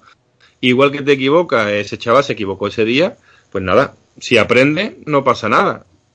Eh, le va a ocurrir igual que cuando era chico iba corriendo le subía la farda a una niña en el patio del colegio. Estaba mal, por supuesto. Te reñían, te castigaban, pues sí, claro, pero, pero ocurría en todos los colegios. O que las niñas le tiraban de los pelos o cualquier tipo de, de historia que, que, son errores que se cometen a, a, ciertas edades. En otras edades pues cometemos otros errores, ¿no? Entonces tú... Eh aunque por supuesto el que quiera profundizar en esto yo le recomiendo que, que compren tu libro porque ahora en un programa de en un podcast con el tiempo que hay tampoco vamos a empezar a desgranar todos los métodos que hay de controles parentales pero pero así a grandes rasgos, por ejemplo, para, para Android y para Windows vamos a ir diferenciando sistemas operativos. Eh, ¿qué, recomendarías tú? ¿Cómo harías un control muy básico o, a grandes rasgos sin profundizar? Porque aquí yo creo que la idea es dar unas pinceladas y luego ya que esté interesado, pues que profundice, ¿no? Tú, por ejemplo, en un Windows y en un Android, ¿qué tipo de control parental pondrías o cómo lo harías? Sí, tenemos, por ejemplo, va a depender también de, de, los recursos económicos que tengamos. Vamos a empezar desde el gratuito y vamos, vamos subiendo si os, si os parece. Eh, el Secure Kits. Secure Kits es una aplicación que es gratuita y que se han comprometido a que seguirá siendo gratuita. Son unos programadores de, de Málaga. Es un proyecto unido a otros proyectos y demás. Me puse en contacto con ellos, he estado hablando y, Está bastante bien, tiene un botón de emergencia también para pulsarlo y que se ponga en comunicación con el menor con los padres, activa las cámaras. Eh, es una aplicación bastante, bastante interesante, aunque la última vez que, que lo probé la geolocalización no terminaba de dar el mapa en condiciones. Claro, eso es otra. Eh, tenemos ahora una herramienta los padres que antes no existían, ahora podemos geolocalizar a, nuestros hijos. No nos pueden decir que están estudiando en casa de la amiga cuando se han ido por ahí. No, no. Ahora te geolocalizo y bueno, se puede engañar, pero eso ya es, otro nivel, ¿no?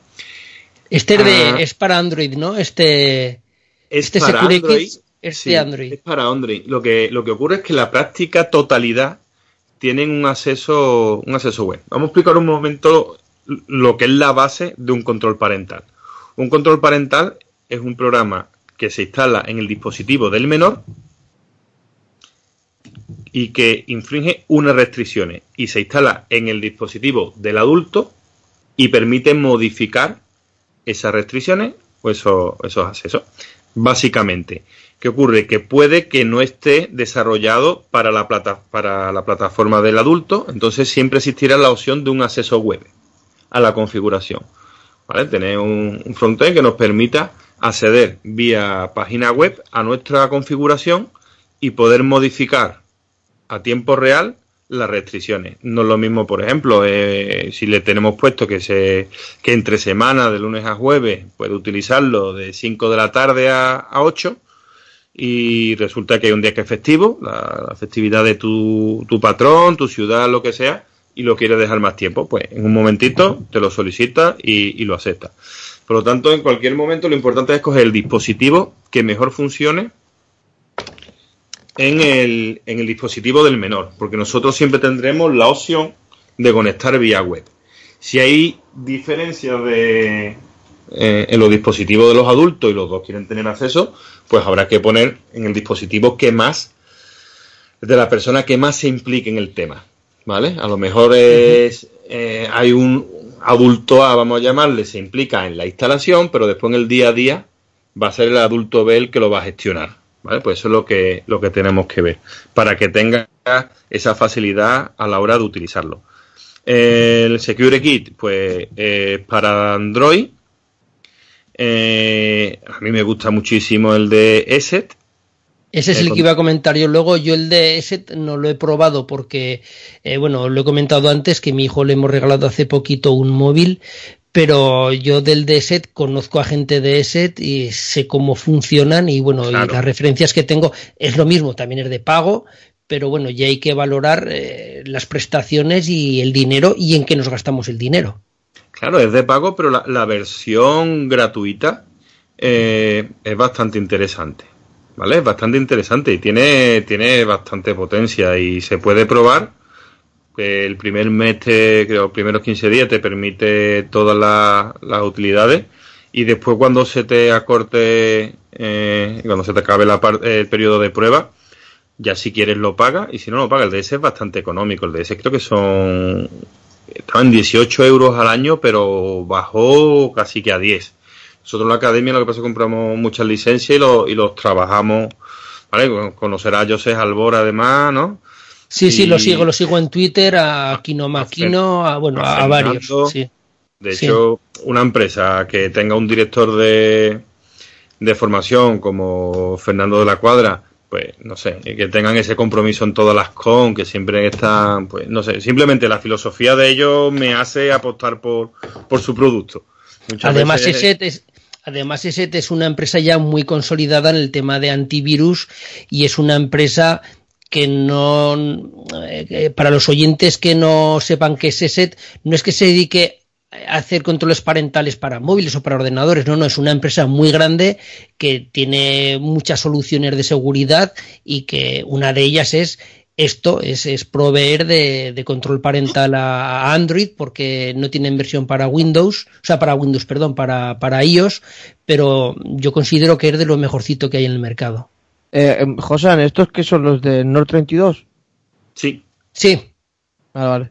Sí, también tienen antivirus para, bueno, por supuesto para Windows, tienen para Mac también, es de los pocos que tienen para Mac.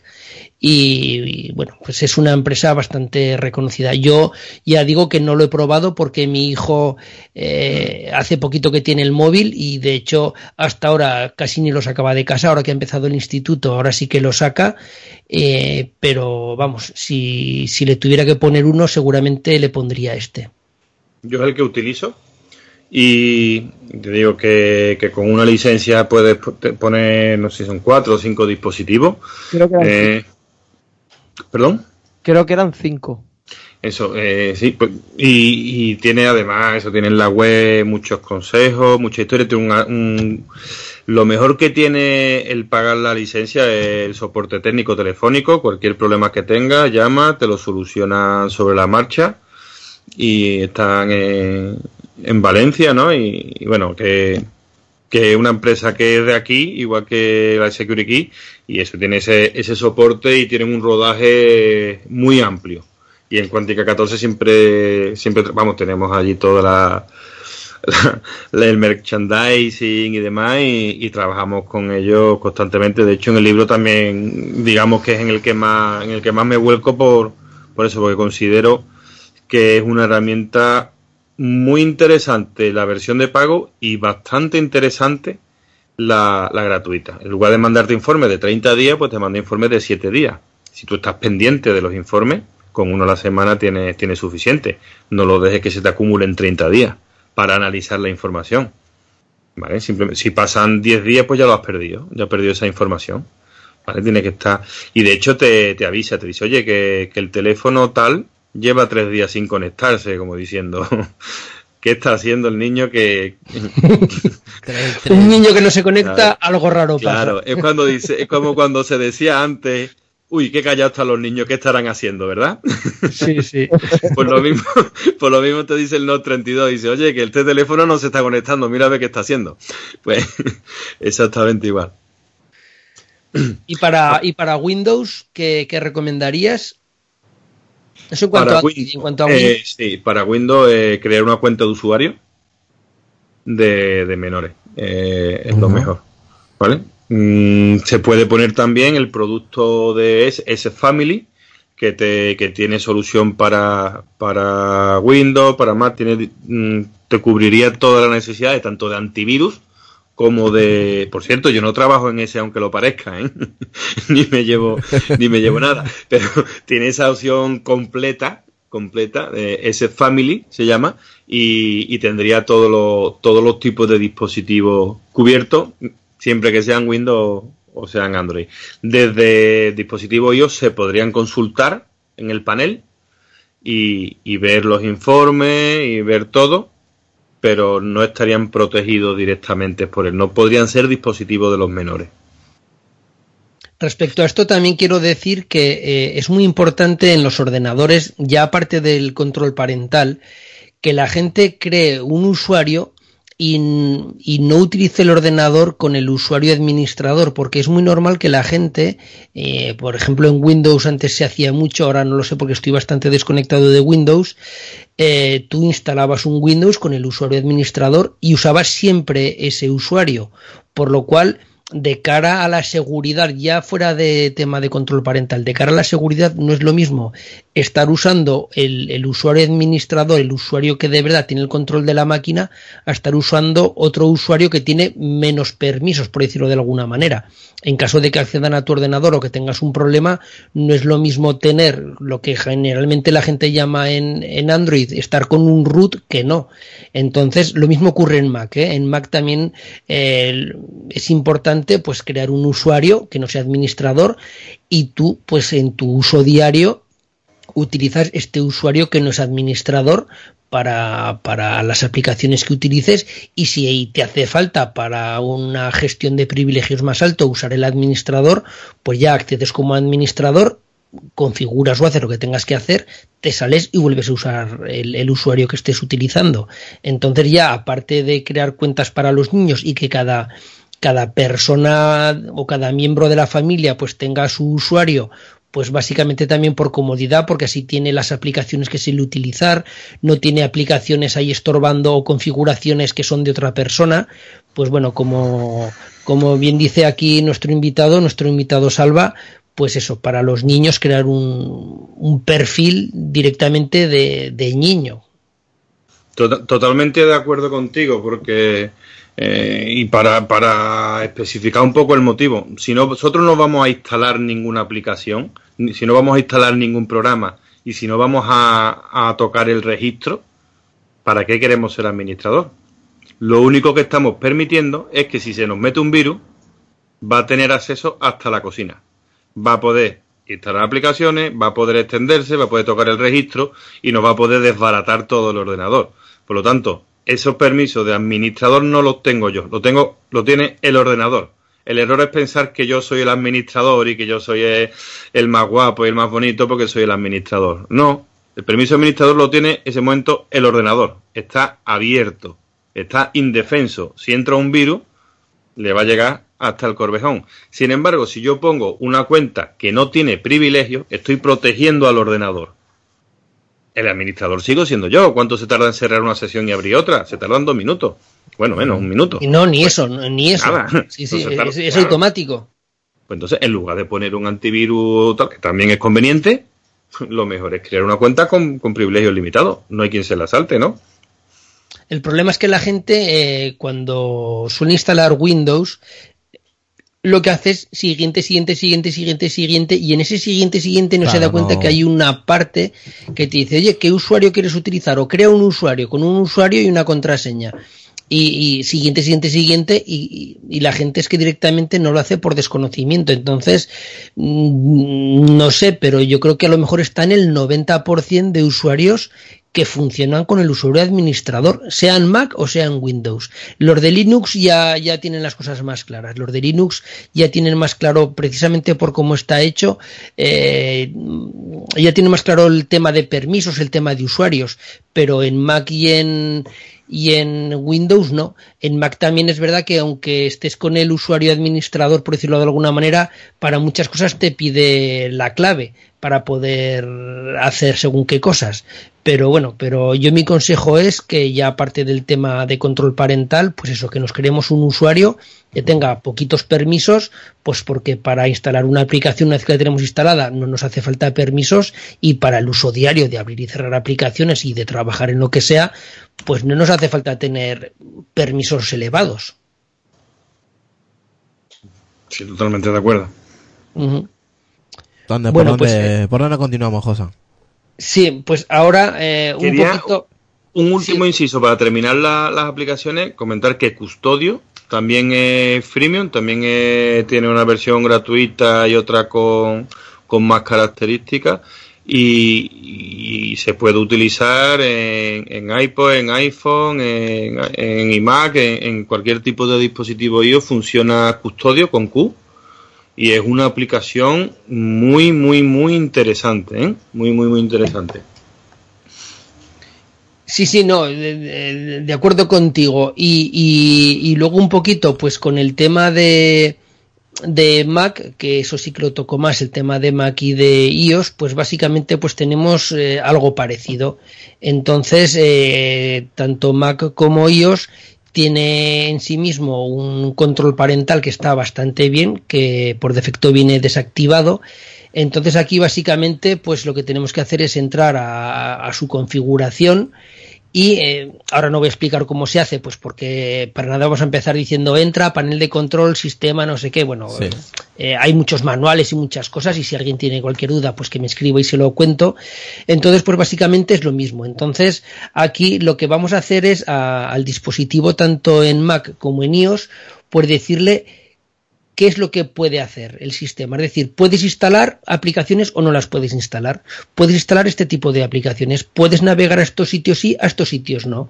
Eh, te permito acceso a la cámara o no te lo permito. Te permito acceso a, los USBs o acceso al DVD.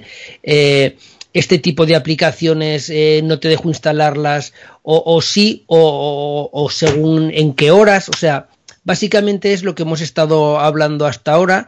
Es que el propio sistema operativo, tanto de Mac como de iOS, sin recurrir a, a aplicaciones de terceros, pues que, pues eso, tener un control exhaustivo de lo que hacemos. No es tan tan potente como puede ser un, estas aplicaciones de terceros que ha comentado Salva, no nos envía informes, pero sí que para el 95% de los casos sí que nos puede valer, pues porque precisamente pues en, un niño, en, en un dispositivo ellos le podemos decir pues que puede instalar o que no puede instalar aplicaciones, que puede descargar aplicaciones de pago de la App Store o, o, que hace falta una contraseña para según qué cosas, pues le podemos restringir el acceso a Twitter, a Facebook. Bueno, pues eh, básicamente esto sería que es muy parecido a lo que tienen los dispositivos de Android y de, y de Windows. Sería, pues básicamente, eh, dispositivo por dispositivo sería configurar el, el, cada hardware. Y luego habría otra opción que, como bien ha dicho Salva, es menos efectiva, pero en según qué casos también está bien que es a través del router. El router es lo que le da servicio a, a todo el sistema, a toda la red, entonces eh, controlando el router, pues en cierto modo controlamos los dispositivos. Por supuesto no es tan potente como ir dispositivo por dispositivo, Sí. porque claro, con un router no podemos permitir o denegar el acceso a aplicación por aplicación, eso está claro. Pero bueno, para según qué tipo de control queramos hacer, un control como más vasto, más tosco, pues nos puede venir bien. Entonces, eh, generalmente esto los routers de las operadoras pues no lo pueden hacer, pero y así nos vamos a router de gama media sin necesidad de irnos a router muy muy avanzados, pues tienen cierto control parental que lo que podemos hacer es decirle, pues este dispositivo por de tal a tal hora sí que tiene acceso a, internet o no tiene acceso o básicamente sería eso o por ejemplo también tenemos opciones como sería a través del, del DNS sería no es tan efectivo pero bueno es, es otra manera de control que sería el, el DNS eh, los usuarios, o sea, los, los, oyentes de este programa ya saben lo que es. Cuando nosotros nos conectamos a un, a un, servicio, una página web, realmente cuando nosotros en el navegador escribimos Google o escribimos eh, que queremos leer la prensa, pues el país.es, realmente los ordenadores no entienden eso. Lo que entienden es una dirección a base de un conjunto de números. Entonces, lo que hay es eh, un, unos servidores que se llaman DNS que cuando yo escribo Google o el país le preguntan, oye, esta dirección web, ¿qué es? Entonces le dicen, pues mira, es esta sucesión de números. Entonces, lo que hacen es eh, van a esa sucesión de números, que es la IP propia del, del, servidor donde está alojado la web o el servicio que queremos. Para poder conectarse. Entonces, lo que hace este tipo de, de DNS eh, o de servidores DNS realmente, lo que hace es bloquearlo. Es decir, nosotros eh, le decimos, mira, eh, a esta DNS no puedes entrar, a esta IP. Entonces nosotros, imagínate que le dijéramos, no, no queremos que nuestro hijo entre, es un caso absurdo el que voy a poner, no queremos que entre a la página web de El País, porque no queremos que lea El País. ¿Vale? Entonces, lo que haría sería que cuando el, el ordenador lo, a través del router dice, oye, quiero conectarme al país y le pregunta al servidor DNS, dime cuál es la, la sucesión de números de esta eh, DNS, de, de, esta dirección que es el país. Entonces, este servidor directamente dice, no, no te lo doy porque a mí me han dicho que esta dirección está bloqueada, que no te la puedo dar. Entonces, ya no nos podemos conectar. Entonces, eh, es, un, es un servicio que es menos efectivo, pero también nos puede valer. El más famoso que hay o el que mayor difusión tiene es uno que se llama OpenDNS y, y OpenDNS pues lo podemos configurar en el router, por lo cual tendría efecto en todos los dispositivos de la red o lo podemos configurar el DNS, este servidor DNS, en un dispositivo en concreto que sea el que queremos que, que tenga este control. Entonces, pues bueno, básicamente hay dos tipos de, de actuar este OpenDNS, que sería uno, que nosotros nos despreocupamos, que el propio sistema más o menos sabe cuáles son las páginas web porno, más o menos sabe cuáles son las páginas web conflictivas, entonces, pues por decirlo de alguna manera, confiamos en la blacklist o en el listado que tiene el, este OpenDNS, y luego otra manera que sería pues a través de un control más estricto de tal manera que nosotros sí que ya podemos personalizar y, y decir a este tipo de páginas web o a estas páginas web en concreto no queremos que, que te conectes. Entonces básicamente este sería otro sistema como ya digo es un sistema mucho más eh, más sencillo un, más a grosso modo pero que a lo mejor según el tipo de control que queramos hacer, pues también puede ser válido. ¿Qué opinas, Salva, de, de utilizar este tipo de... No es tan efectivo, es otra cosa. El, el, bloquear las, las páginas web a través del DNS, hay muchas veces que no funciona, también lo tengo que decir. Pero, ¿cómo lo ves tú? Estás en mute, estás en mute. Sí. ¿Ahora? Ahora sí. Sí, ahora, ahora.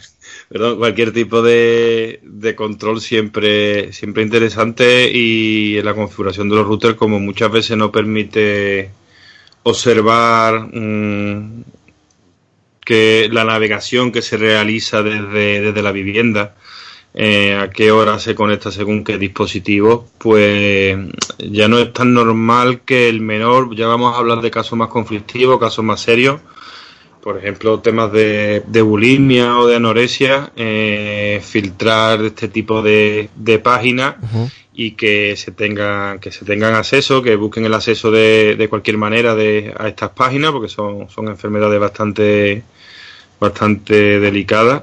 Y, y bueno, eh, el router nos puede servir de, de chivato, los logs del los registros del router nos pueden servir para saber qué se está haciendo en, esa vivienda, a pesar de que sepan cómo eliminar el resto de, rastro.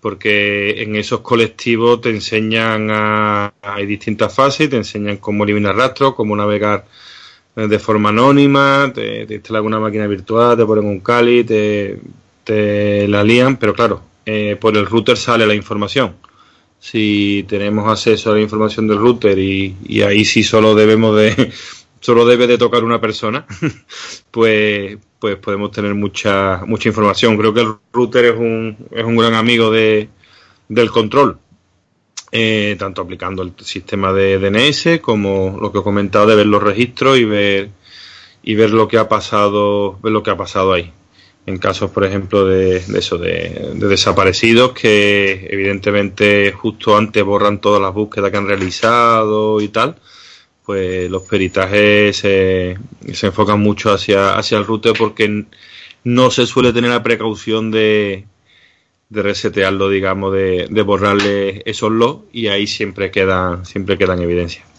Además, el router, si está bien configurado, eh, no tiene acceso a cualquier persona. Si tú tienes una buena configuración del router, solo puedes entrar tú. El, el, problema que tienen el mirar los logs es que muchas veces, pues, el usuario corriente, por decirlo de alguna manera, no sabe mirar los logs y no sabe sí, por supuesto, la policía científica sí que lo sabe hacer, o, alguien que sea marducho en la materia, pero un usuario base, por decirlo de alguna manera, no, no, sabe hacerlo. Pero bueno, pero. Estamos hablando de, casos ya bastante dramáticos donde hay que contar con, con servicios de profesionales, con un perito informático. Eh, eso, y, eso es. Y porque además, si no, esa prueba tampoco te valdría a la hora de llevarlo a un juicio, si no si no se sacan de la manera adecuada. Además, como he comentado antes, antes de que entraras tú, pues ya he comentado que, que muchas veces, eh, si todas estas cosas no las sabemos hacer, para eso están los técnicos y si tú no, como he comentado antes, si tú no sabes hacer la declaración de la renta, vas a un gestor. Si tú no estás enfermo, pues vas a un, a un médico y dices, ¿qué vale el médico? 60 euros la visita y las pagas. ¿Qué vale el gestor? Pues esto es lo mismo. Si tú no sabes hacer un control parental, o, o, si ya tienes problemas, como dices tú, de, de ciberacoso, de, de bulimia, de, de, entonces, pues contrato un profesional, yo lo puedo decir porque no me dedico a esto y, y lo puedo decir igual que, que, no tengo nada que ver con ESET y lo puedo recomendar porque no tengo nada que ver con ESET.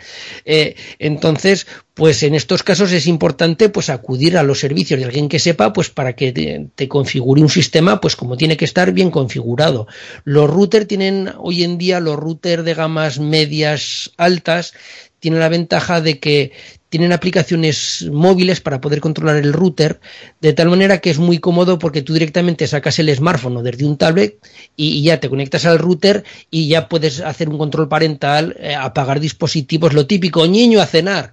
El niño está en la PlayStation que no viene a cenar, no viene, sacas el móvil, cortas el acceso a, a la PlayStation con un solo botón desde el smartphone y ya está. Y el niño viene a cenar, eso sí, cagándose en todo, porque es que justo ahora iba a guardar partida. Mi hijo siempre le pasa igual.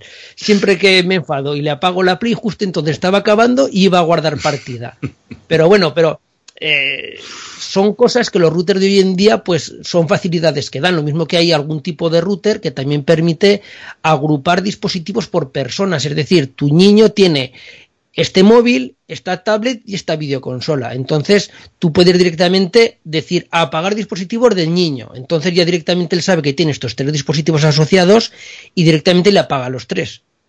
A los dos segundos te entra gritando por la cocina, pero bueno, le has apagado los tres dispositivos. Mira, ahora mismo acabo... No hay que entrar vía web al, router para desconectarlos, para ver la macadres. Bueno, no hay que hacer historias Mira, ahora, mismo, ahora mismo acabo de hacer una prueba en control parental de iOS. acabo de meter ajustes. Me meto ahora mismo en ajustes y en ajustes me voy a general y a continuación me voy a restricciones. Te pone luego activar todas las, todas las eh, restricciones. Pones tu código, un código que, tienes que tener y te pone pues permitir Safari, cámara, tal, iTunes, eh, libros, podcasts, instalar apps o eliminar apps. Esto tienes permisos o no Y luego me he ido a la, lo que es sitios web, ¿vale? He restringido, pues, por ejemplo, limitar contenido para adultos. Y he puesto aquí, por ejemplo, eh, no permitir nunca sitio web. Y he puesto un web- una web porno muy, muy conocida, por ejemplo, ¿no? X La que entras todos los días, la que Eh, visitas habitualmente. xvideos.com, por ejemplo, ¿no? que es una que es una página porno. Eh, he metido la página porno www.xvideos.com y luego me he ido a Safari y me ha dicho este sitio no está permitido. O sea, directamente me lo ha bloqueado. Y si quiero acceder a ese sitio, me pide automáticamente el código que, he dicho al principio. Un código de acceso. Que en este caso son cuatro dígitos. Si yo me lo sé, entro. Si no lo sé, no puedo entrar a esa página. Haga lo que haga. Sí, el, problema que tiene este tipo de, de control parental, eh, no sé si estás conmigo, Salva, es que muchas veces falla. Falla y a lo mejor eh, vas a entrar a una página web que por supuesto no es porno y, y te salta eh, la restricción. Entonces muchas veces eh, el problema Sí. que hay ahora es que casi todas las páginas web ya van cifradas, van con su certificado SSL, con el candadito para entendernos. Entonces, hoy en día es muchísimo más complicado. Este sistema hace unos años, cuando las páginas web no estaban cifradas, o muy poquitas, las típicas cuando entrabas a un e-commerce o cosas así, pero hoy en día cualquier página web, casi todas están cifradas, y eso hace que este tipo de control sea más difícil de hacer para los para los sistemas. Entonces, ya verás cómo hace la prueba que eh, de repente tienes que no te permita entrar a páginas porno y irás a entrar a una página que no es porno y también te dirá que no se puede. ¿Estás conmigo en eso, Salva? Totalmente, de hecho suelen ir por categoría esos filtros y hay una categoría que es sin categoría. Eh, es decir, tienes que confiar en que, que esa página está, está clasificada en la categoría correcta y, y demás. En edades tempranas no hay problema porque vamos a trabajar con, con listas blancas. Mientras que trabajemos con listas blancas no hay problema. Cuando trabajemos con listas negras es cuando nos vamos a encontrar con, con eso. Sí, es un sistema que no es, no es realmente efectivo. De, de todas formas hay que, hay que tener en cuenta que, que lo mejor es el acompañamiento y hay que intentar que crear un clima de, de confianza. Eh, como comento en el libro, eh, de las primeras búsquedas de, de mi niña le gustan mucho los animalitos y puso conejitos cachondos, porque a ella le gustan mucho los conejitos y, y le gusta que se rían. Ay, madre. Claro, precisamente hoy que, que murió el de, el de Playboy, ¿no? Pues El Hugh Hefner ha muerto hoy. claro, pues podéis imaginar lo que salió cuando puso conejitos cachondos. Sí. Eh, una cría que claro que quería ver pelu, peluchito. Pero ya no, ya no tienen peluche los, los conejitos cachondos de, de ahora. Entonces, pues, pues directamente eso, hay que tener un acompañamiento, hay que saber lo que es, y son herramientas que nos ayudan. Yo lo comparo siempre con los manguitos de la piscina.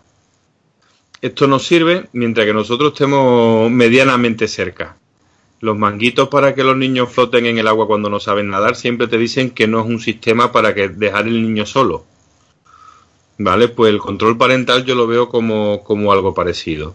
Son sistemas que, que en ocasiones cometen su fallo, no sé que lo configuremos con listas blancas, por lo tanto no vamos a tener ningún problema, la tablet va a encender o el dispositivo va a encender y solo va a poder ver la, eh, aplicación tal y la web de Peppa Pig, de Clan, de Disney o de Boeing o la que sea.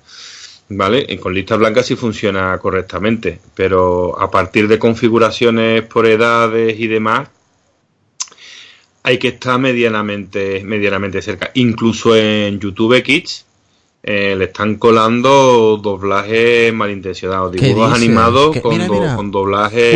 Justo, justo, perdona, eh, Salvador, justo hoy estaba conversando con, con un compañero de podcast, eh, José de Buenos del Espacio y de los Joseles, que justamente estamos hablando, mira, a mi hija le he puesto eh, YouTube eh, Kids para, para niños y todo eso. Eh, que muy bien. No sabía yo lo que, lo que acabas de decir, ¿eh? Sí, sí. Eh, bueno, es que se cuelan.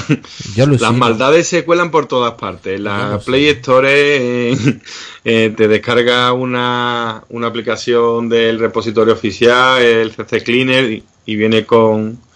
Aquí viene todo con malware ya. Esto. Yo alucino, joder. Es que hay que tener en cuenta que, claro, es que es muy goloso, porque eh, para los pederastas y para la gente que tiene estas desviaciones, vamos a llamarlo así por no decir algo más fuerte, eh, claro, es que van a sitios que están llenos de niños. Es decir, ¿dónde, dónde vas a ir? pues como bien has dicho, al YouTube Kids, a, a, los chats, a los chats de, la, de los videojuegos, a, es dónde están. Entonces, eh, ese es el tema. Entonces, yo ahí lo que el, control parental que le hago a mi hijo es solo puedes agregar como amigos a gente que realmente conozcas. O sea, a tus compañeros de clase. Y yo de vez en cuando miro la lista y digo, ¿este quién es? No, este es del colegio. ¿Este quién es? No, es que este es su primo. Vale, vale, este los conoces. ¿Y este quién es? No, un tío de que me ha dicho que es de Estados Unidos. No, no, ese tú no, ese, bórralo. Eh, no, no, pero que sí que es un niño, pero que es que. No, no, no, tú bórralo. Es que tú no sabes si es un niño o no. Y, y, y, ese es el problema. Entonces, eh, como bien dice Salva, es muy, muy importante pues la educación. Eh, por lo mismo que tú a tu niño siempre le dices, tú en la calle no hables con desconocidos. Pues si en la calle no habla con desconocidos, ¿por qué tiene que hablar con desconocidos en el mundo virtual? Entonces, esa es la cosa. Hay que tener esa visión de educación. Totalmente de acuerdo eh, contigo, hay que tener bastante cuidado. De hecho, eh, después de la última reforma laboral, eh, en 2015, el delito de, grooming, que se estipula como tal, el, el, hecho de, de, que un adulto engañe a un menor a través de medios tecnológicos para conseguir beneficio, bien en modo de imágenes de contenido sexual explícito o cualquier tipo de, engaño, la tentativa ya es delito. Es decir, no es grado de tentativa, no, ya es, ya es delito. El, el, hecho en que un adulto establece comunicación con un menor con esa intención, simplemente porque está falseando su edad, ya, se, ya es delito, ya se puede denunciar. ¿Vale? Porque muchas veces dicen, pues no que le habló a, a mi hijo un, un, marrano y le dijo que, que tal, pues sí, pues que, que le mandara fotos sin ropa y tal y cual, pues ya, desde primera hora, desde que le dice hola, ya es, ya delito. Ya es delito, sí, sí, sí, sí. En eso, una cosa que... Importante saberlo una cosa que quiero decir es que eh, cuando haya problemas de, de, ciberacoso o de grooming, grooming es lo que ha comentado. Grooming es cuando un adulto intenta, intenta tener prácticas sexuales con un menor a través de, de Internet, ¿vale? Eh, entonces, eh, es muy importante cuando tengamos problemas en el mundo cibernético, por decirlo de alguna manera, muchas veces la, el tener una captura eh, no es una prueba testifical válida a la hora de un juicio. Si yo tengo una captura de un WhatsApp o de un Twitter donde me han insultado, donde se han metido conmigo, eso no, no es una prueba válida porque eso es fácilmente manipulable, o un correo o cualquier otra historia.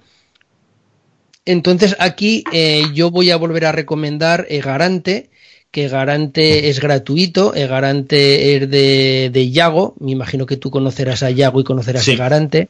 Entonces es tan sencillo como, en vez de hacer esa captura de, de, teléfono o esa captura, ese pantallazo de ordenador en Twitter o donde sea, hacerlo a través de Garante porque Garante hace una captura un, un, servidor de terceros que no, no, eres tú, aparte le pone un, sello de tiempo, le pone una huella digital de tal manera que eso no se puede falsear, entonces eso sí que tiene validez.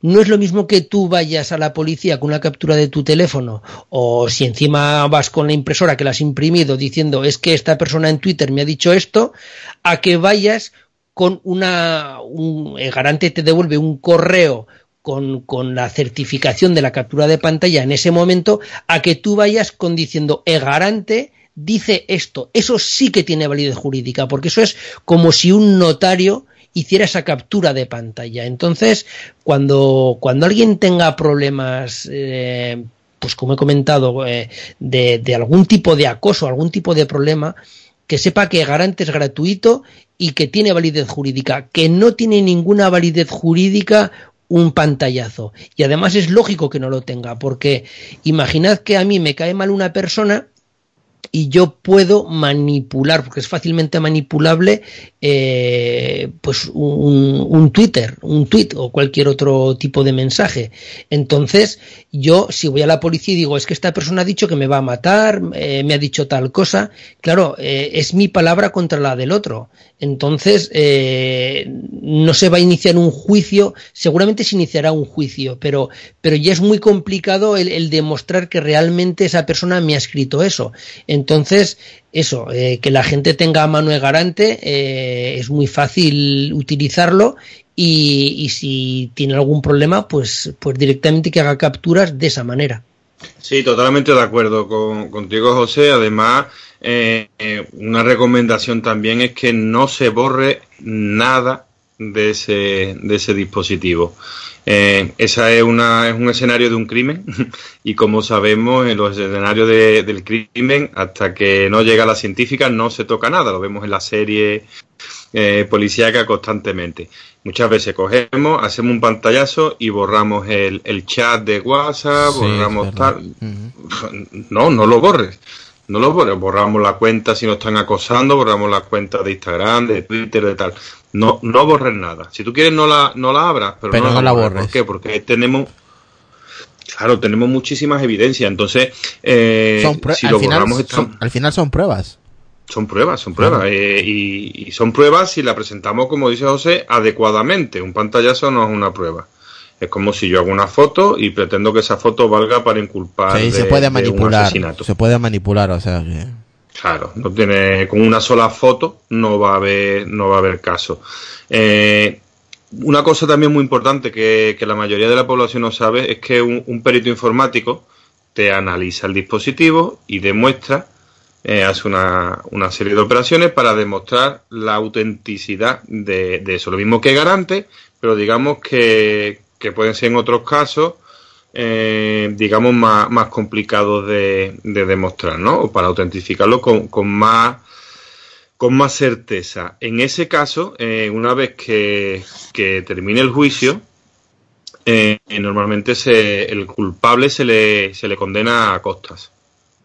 Y el, el informe pericial del forense informático entra dentro de las costas. O sea que aunque tenga que adelantar el pago de ese producto, de ese, de ese peritaje informático, finalmente, si le sirve para ganar el juicio, le van a devolver ese dinero. ¿Vale? Porque la, la otra parte está eh, se le suele condenar a pagar las costas si se presenta adecuadamente al finalizar el juicio. Si hacemos un peritaje que no está acreditado, que no tiene factura y, y demás, que alguien que, no tenga experiencia y que le, le, tachen que se dice el perito y tal, pues, pues no encontramos con problemas. Pero eh, el peritaje informático es muy importante y se está, está más demandado que un delantero centro, como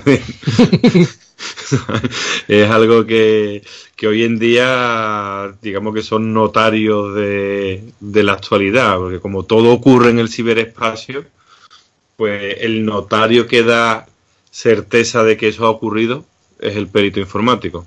Y además esos datos hay que rescatarlos de los dispositivos porque otra cosa que la gente no sabe es que las grandes compañías nunca dan los datos. Es decir, tú no puedes ir a, a WhatsApp y decir, oye, envíame un certificado como que esta persona me ha enviado este WhatsApp o, este Telegram o me ha enviado, si es por ejemplo a través de, del correo de Google, tú no puedes ir a Google y decirle, oye, envíame la prueba como que de tu servidor me ha llegado este correo. Ellos nunca lo van a hacer. Las, estas grandes compañías jamás, hombre, si fuera en el caso muy importante de asesinato, de algo muy, muy grave, con un orden judicial, con, pero aunque sea con un orden judicial, tú le dices a, a WhatsApp, oye, eh, certi un juez, certifícame que esta persona ha enviado este WhatsApp a esta otra persona.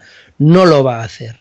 No lo no, va a hacer porque pero... además, entre otros motivos, solo pueden decir se ha enviado, que aparte no lo van a hacer, un mensaje que ha ido de este teléfono a este otro, pero como hoy en día todas las conversaciones van cifradas, no puedes saber exactamente el contenido del mensaje. Entonces, como mucho te podrían decir, sí, sí, este, este, esta cuenta de correo envió un correo a esta otra, o, o este teléfono envió un mensaje a este otro teléfono, ahora no tengo ni idea lo que había dentro. No tengo ni idea si dentro ponía te voy a matar o te quiero mucho. Entonces, claro, ahí es donde los peritos son los que tienen que dar la prueba o certificar que realmente el mensaje era ese.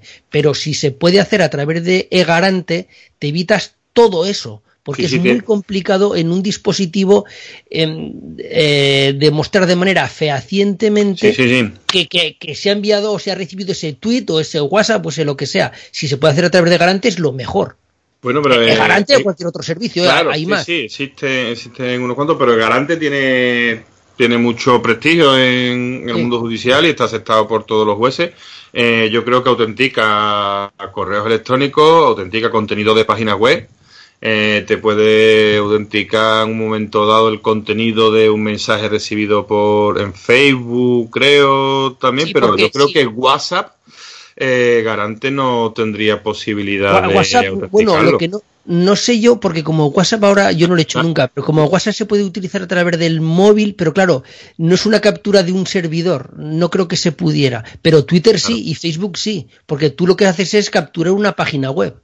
Entonces hace una captura de pantalla, un pantallazo normal y corriente de una web, que esa web es la de Twitter o es la de Facebook.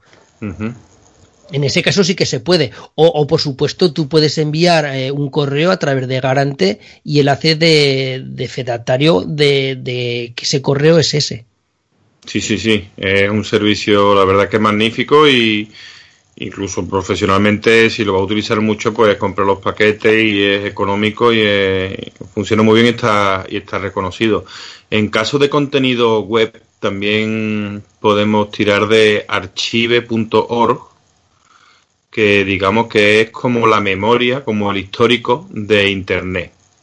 De modo que si una página web ha publicado algo, la típica noticia y posteriormente lo ha borrado o ha cambiado el contenido de la web, podemos ir a una fecha anterior, tiene puntos de restauración, y ver el contenido que tenía la web en la fecha que, nosotros decidamos según las modificaciones que, tiene.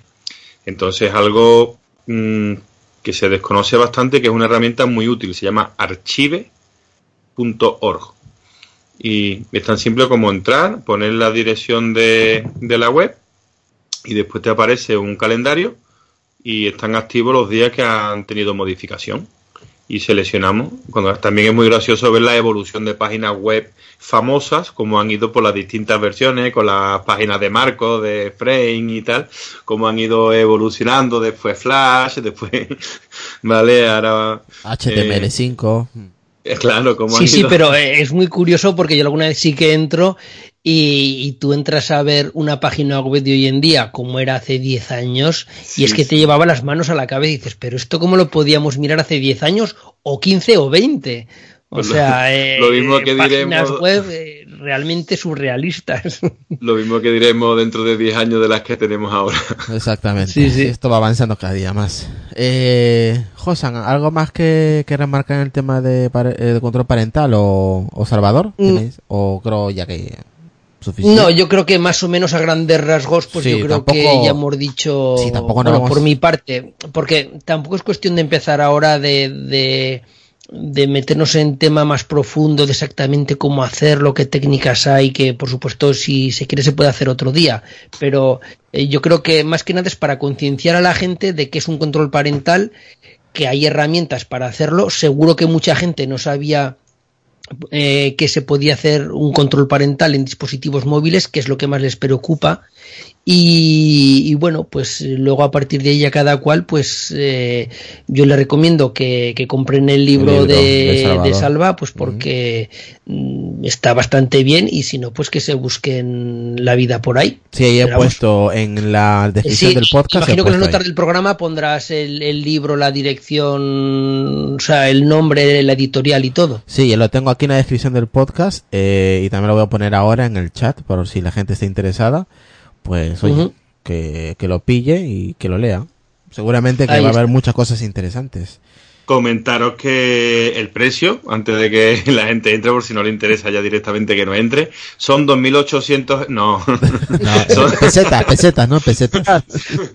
son 13,80 incluidos los gastos de envío. Los gastos de envío van incluidos en, en el precio, 13,80 editorial itálica, una editorial de aquí de un pueblito de, de Sevilla. Es a todo color, con fotografía, eh, maquetado por por, por Ana Cunchillo y que tiene pues los diseños Pues mira, yo- en yo- yo- expreso, los iconos diseñados para, para la ocasión y, y demás. Eh, se lee de manera agradable, no es un libro técnico, sino todo lo contrario, es un libro para pasar un rato divertido Pues aquí tienes un comprador. y sin darte cuenta ir aprendiendo. Eh, por poneros un ejemplo, el, el capítulo que se llama El negro del WhatsApp. No jodas. Ya. Sí, sí, sí, sí, sí, sí. ¿Qué ocurre? Yo tengo ese amigo que, que no se cansa del negro del WhatsApp y que no hay forma de... bueno, su foto de perfil es directamente... en El la negro. Cara, la cara, sí, claro, la cintura. Se ve la toalla y el sombrerito. Simplemente. ¿Qué ocurre? Que tiene una hija que es de la edad de, de la mía y son íntimas amigas. Cuando se entera que, que mi hija tiene, tiene móvil, pues desde el móvil del padre me dice, oye, dime el teléfono de, de la niña que le voy a hablar. Y yo que estoy fuera y con un poquito de, de mala baba digo, vamos a ver qué pasa. Le llega un hola del negro del WhatsApp.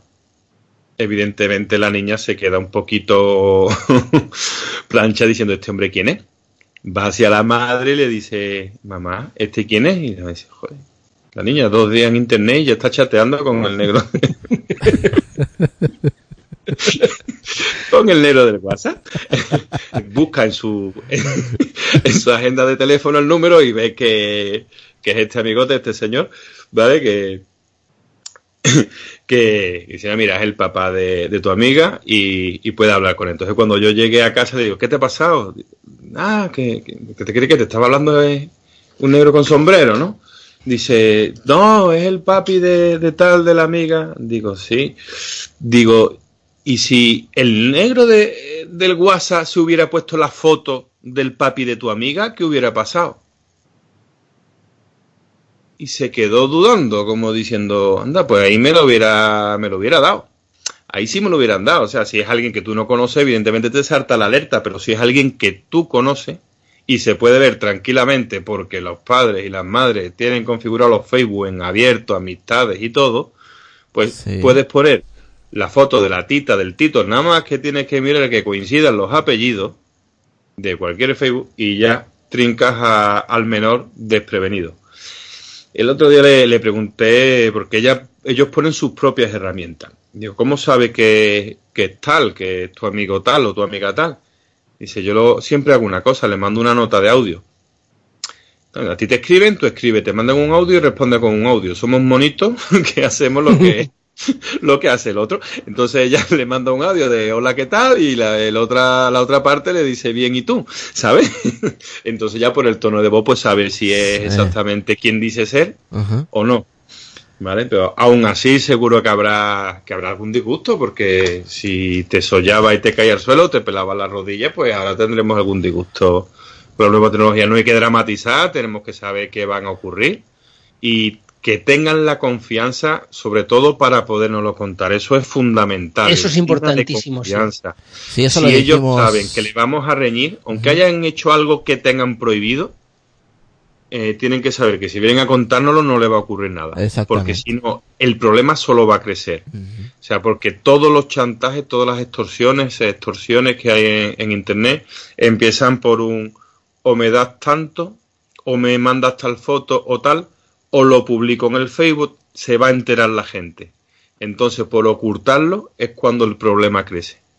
Una vez que pagas la primera vez, pagas dinero, pagas con fotos, pagas de alguna manera, el chantaje no cesa. No, no, pienses que por pagar Se va a ir el problema. Nunca va, como pagues una vez, no va a cesar nunca ese, esa extorsión. Por lo tanto, es muy importante que tengan confianza y que se podamos afrontar eso, por mucho que no, que nos moleste. Pero fíjate, ahora creo que hay un, un juzgado en Alicante que está bloqueado por las denuncias de, de adultos que le han grabado con una webcam y que le han hecho chantaje, creo que son 8.000 las denuncias. 9.000, 9.000 personas. 9.000 personas que se han dejado grabar con la webcam eh, y no son menores. Imagínate los expuestos que están, que están los menores. Yo una vez vi un programa en la televisión en la que, con el consentimiento de los padres, eh, a unas niñas eh, conseguían embaucarlas haciéndose pasar por otras niñas que quedamos en tu casa. Bueno, conseguían por de alguna manera que la niña abriera la puerta a una supuesta amiga desconocida y por supuesto se presentaron allí dos adultos, ¿vale? Entonces, eh, los padres estaban al tanto de todo, era con el consentimiento, por supuesto, de los padres, para eh, concienciar de que habían conseguido que esa niña le abriera la puerta a un desconocido. Un desconocido que, por supuesto, podía tener cualquier intención. En el momento que abría la puerta, mm. detrás de la puerta estaban los padres, la cámara de televisión como diciendo, tu niña ha abierto la puerta a un desconocido. Entonces, y todo era a base de embaucarla a través del Facebook, a través de, de como fuera. Entonces, no es una cosa que, que haya que podamos tomar a la ligera pues porque eso luego los casos salen en, la televisión. Y, y, y, casos que no, no salen en la tele pues porque son de menor relevancia pero, pero que todos los días hay problemas. Entonces, pues eso, hay que estar al tanto, pues porque más vale prevenir que curar y que, y que gastarnos 10, 15, 20, 30 euros al año en poder evitar esto es que es un café, es que es una cena y, y, no va a ningún sitio. Entonces. Sí, otro, otro riesgo que creo que no hemos comentado, no sé si lo habéis comentado antes de llegar, son las emisiones en directo, que ahora tienen mucha, muchas de las aplicaciones. Eso no lo hemos comentado. No, hablas, me pues imagino, de Periscope, de Twitter en, o en directo, Facebook Live. Sí. Exacto, ¿por qué? Porque al no dejar rastro una vez que termina la emisión, mm, en principio ya no, no hay rastro de esa, de esa emisión, pues los padres pueden no saber qué está, qué está ocurriendo. ¿Vale? En el, en el libro hay un, ejemplo de, Norberto, de, Policía Nacional de Cádiz, con el que está conmigo en las presentaciones y con el que vamos a, a, muchos actos juntos, el de del plan director. Y, y bueno, eso, una chica que se quedaba quieta, sin hacer nada delante de la cámara. Eh, una chica, una cría, vamos así tendría 12 años, 13 años, y inmediatamente alguien empezó a solicitar que se quitara la ropa. Que, que asco, que para arriba, que para abajo y tal. A otro día, exactamente igual. ¿Cuánto tiempo pasará hasta que esa cría vea normal el quitarse la ropa o empiece a, a ver los, los refuerzos positivos, los me gusta, los oye que bien y tal, en ciertas edades que se quiere ser mayor y demás, son muy peligrosos son muy peligrosos en, Internet. ¿Por qué? Porque la gente le da me gusta a no siempre a lo que es más correcto.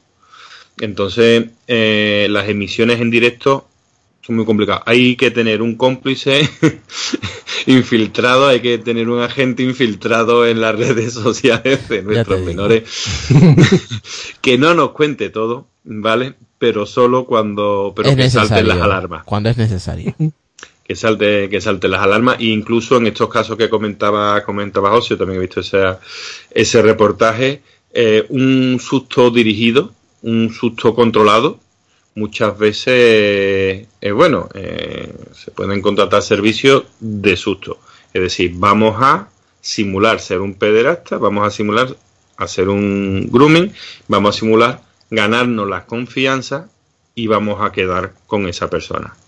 Cuando llega al parque, llega al sitio, vamos a llegar allí, pues nada, un, tiarrón con perilla, y si yo sí tal, sí, y se va a asustar y se vaya a su casa, no va a pasar nada más, pero la próxima vez va a tener, va a tener más, cuidado, claro. Y a lo mejor el, padre ha contratado, la madre ha contratado ese servicio.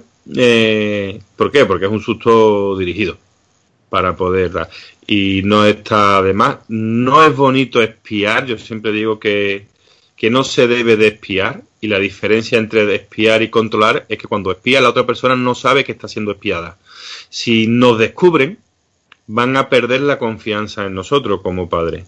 Debemos de, de ser lo suficientemente padres como para decirle, mira, te voy a poner este control, pero y hacerlo lo suficientemente temprano para que lo acepte.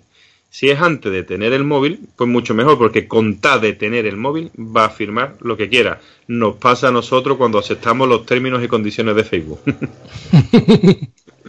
Sí, eso lo hemos comentado al principio que, que, realmente un control parental choca con la privacidad. Entonces hay que buscar ese equilibrio entre privacidad y control, porque quieras que no, eh, es entrometerte en la privacidad de un menor. Pero claro, claro. es que, pero es que a un crío, una cría con de padres 16... siempre estamos entrometiéndonos. Sí, pero una cría, un crío de 16 años, 17 años, no le, eh, si quieres ver las conversaciones que tiene, bueno, igual aprendemos mucho, ¿no? Pero yo creo que, que no es adecuado, que no es adecuado. Ya en esa época mmm, estás espiando realmente. Sí. O sea, ya ahí tienes que esperar a que venga a hablar contigo si viene o eh, estás espiando. Tienes que ponerlo con anterioridad. Tienes que eh, usarlo para, para defenderlo de los contenidos inadecuados. ¿De acuerdo? Y si hay un caso ya concreto de una enfermedad, una adicción a un juego en concreto y tal, pues entonces sí se pueden utilizar. Pero sobre todo para que nos dé, para que nos dé informe. Pero es una herramienta, repito, como los manguitos, para mantenernos a flote y disfrutar mientras que estás en compañía de un adulto y tal, no sé cuánto, que pueda tener la tablet con nosotros y que no le salte algo de, de sorpresa normalmente. Normalmente.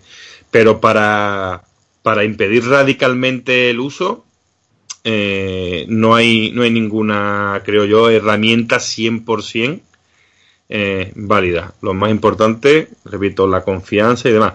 Desde luego, entre tener un control parental instalado y no tenerlo, es un abismo, ¿eh? Es un abismo, sobre todo, yo lo que más agradezco son los informes. Puedo ver bueno, y si te lo pones a ti mismo, aprendes muchísimo de ti, ¿eh? Es como cuando miras los datos del móvil y ves que se ha comido Twitter un giga y medio. Dice, uff, le estoy dedicando demasiado tiempo a Twitter. No, pero tenemos... Eh, el control parental te ayuda a conocer en qué empleas tu tiempo. Sí. Perfectamente. Una herramienta de autoconocimiento que la recomiendo incluso para los adultos. Como dijimos antes, no no para controlarnos, sino para, para que nos dé un informe de actividad.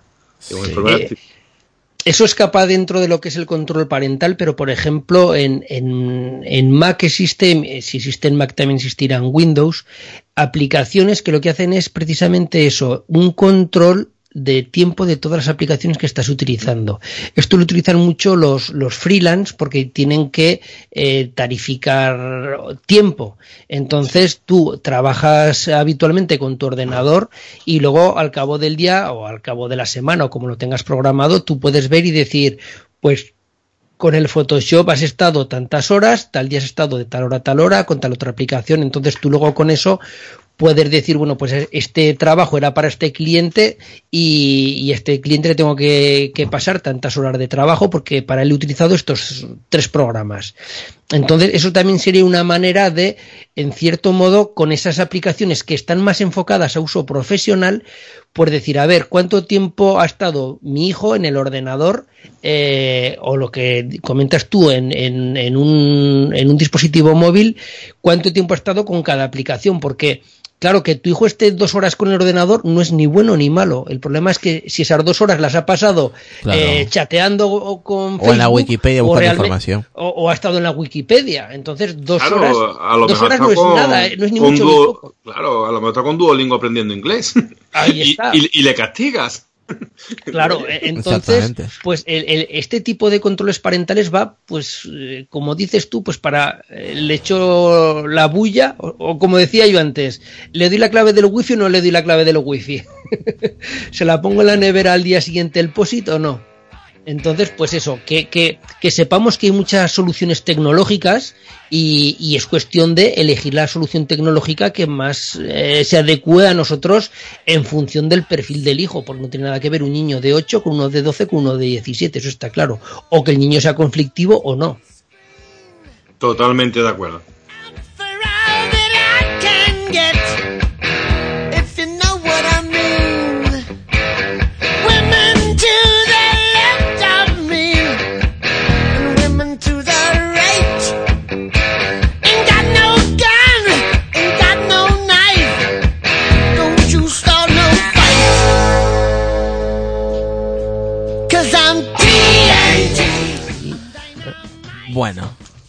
Yo creo que hemos dado un buen Nos has pillado repaso. cantando. Yo creo a los AC Daisy. Yo creo que hemos dado un buen repaso al tema, que mucha gente lo pedía. Y oye, de agradecerle a, a Salvador pues la visita a Peleanos y esperemos que no sea la última vez que se pase por aquí porque sé que es experto en seguridad. Así que le he visto por ahí algún que otro vídeo que también ahí tenéis el canal del YouTube. Así que os aconsejo que os suscribáis y le echéis un vistazo a los vídeos que tiene ahí. Pocos, pero bueno, está, están interesantes. Así que pues muchísimas gracias Salvador por estar por aquí. Muchísimas gracias a ustedes, encantado de, de colaborar y, y siempre, siempre estamos en el callo para lo que para lo que necesitéis. Siempre. Pues muchas gracias, tío. Gracias a ti. Redes sociales y métodos de contacto. Salva. Eso es. ¿Perdón? Redes sociales y métodos de contacto para el que quiera contactar Sí, contigo o claro, seguirte. Sí, eh, arroba salvagamero. Eh, el correo electrónico salvador arroba gamero.es. Ujú. la página web gamero.es. Y si queréis ver más, más artículos en el blog de Cuántica 14, hay bastantes artículos. Por ejemplo, hay uno bastante interesante. Hay un plan de convivencia escolar. Eh, un plan nacional de convivencia escolar. Y me dio por hacer un análisis desde el punto de vista de la ciberseguridad. Porque, por ejemplo, se analizan algunos factores y las batallas que se montan en los grupos de WhatsApp de las madres y padres de los colegios no, no vienen establecidas en ese plan de convivencia. O sea, hay que, hay que- había que definir el ciberespacio, el- la ciberescuela, el cibercolegio, para, para saber qué, qué influencia hay y qué influencia no tiene, porque realmente hay profesores que se sienten muy desprotegidos, eh, se crean conflictos entre padres, entre madres, entre niños. Se está, los niños ya no apuntan qué deberes tienen que hacer porque la madre se lo pregunta a otra madre o el padre a tal y, Cuántica, estamos- Cuántica ¿Sí? 14 terminaba en K y en número Sí. 14, ¿no? Cuántica 14, la primera con Q, la Sí. segunda con K. Exactamente, punto com. Punto com. Ahí en el blog tenéis también eh, artículos y, y demás reportajes. Pues también lo vamos a poner en la descripción del podcast y también lo dejamos aquí en el chat de, de Telegram. Pues ahí ya. Mm, ¿Algo más que agregar, Salvador? Nada más, nada más. Vamos a descansar un ratillo ya. Pues muchas gracias, Salvador. Gracias a ustedes. Un beso. Lo mismo. Hasta luego. Eh, Josa, venga, redes sociales y podcast, tío. Bueno, pues yo creo que la gente ya me conoce, me puede encontrar como en Twitter como arroba naseros-com, también a nivel personal como arroba macjosan y luego pues eh, también está la página web de www.naseros.com, está el grupo de Telegram que ya somos más de 800 y bueno pues eh, yendo directamente a la página web allí está el canal de YouTube, están los podcasts, está toda la información. I'm dynamite. Sí, ya sabéis que toda la información que hemos dado, las aplicaciones que hemos comentado, la tenéis en la descripción del podcast. Ahí tenéis todos los contactos, redes sociales, páginas web, aplicaciones, el libro y el canal de, de, de Naceros, el canal de YouTube también, de Telegram y de Salvador lo mismo. Así que vámonos con, con Lucas para acabar. Venga, Lucas. Pues nada, la verdad es que aunque no haya hablado mucho, porque, bueno, hay que dejar que hablen los expertos, que así es como también se aprende, ¿no? Y la, ha estado muy, muy buena la, la, la charla. Y a mí, como siempre, en Twitter como arroba por Lucas y los podcasts aquí en Apelianos, evidentemente. Algunos miércoles y todos los domingos en voces nocturnas, los viernes en la borde de la cama. Y en Pedidos Music, que nunca gano, los viernes y los sábados en los sábados mando yo, que no mando yo, que Sonia. estás en muchos podcasts tú, ¿eh? Eh, es, bueno, lo normal. Venga, Lucas.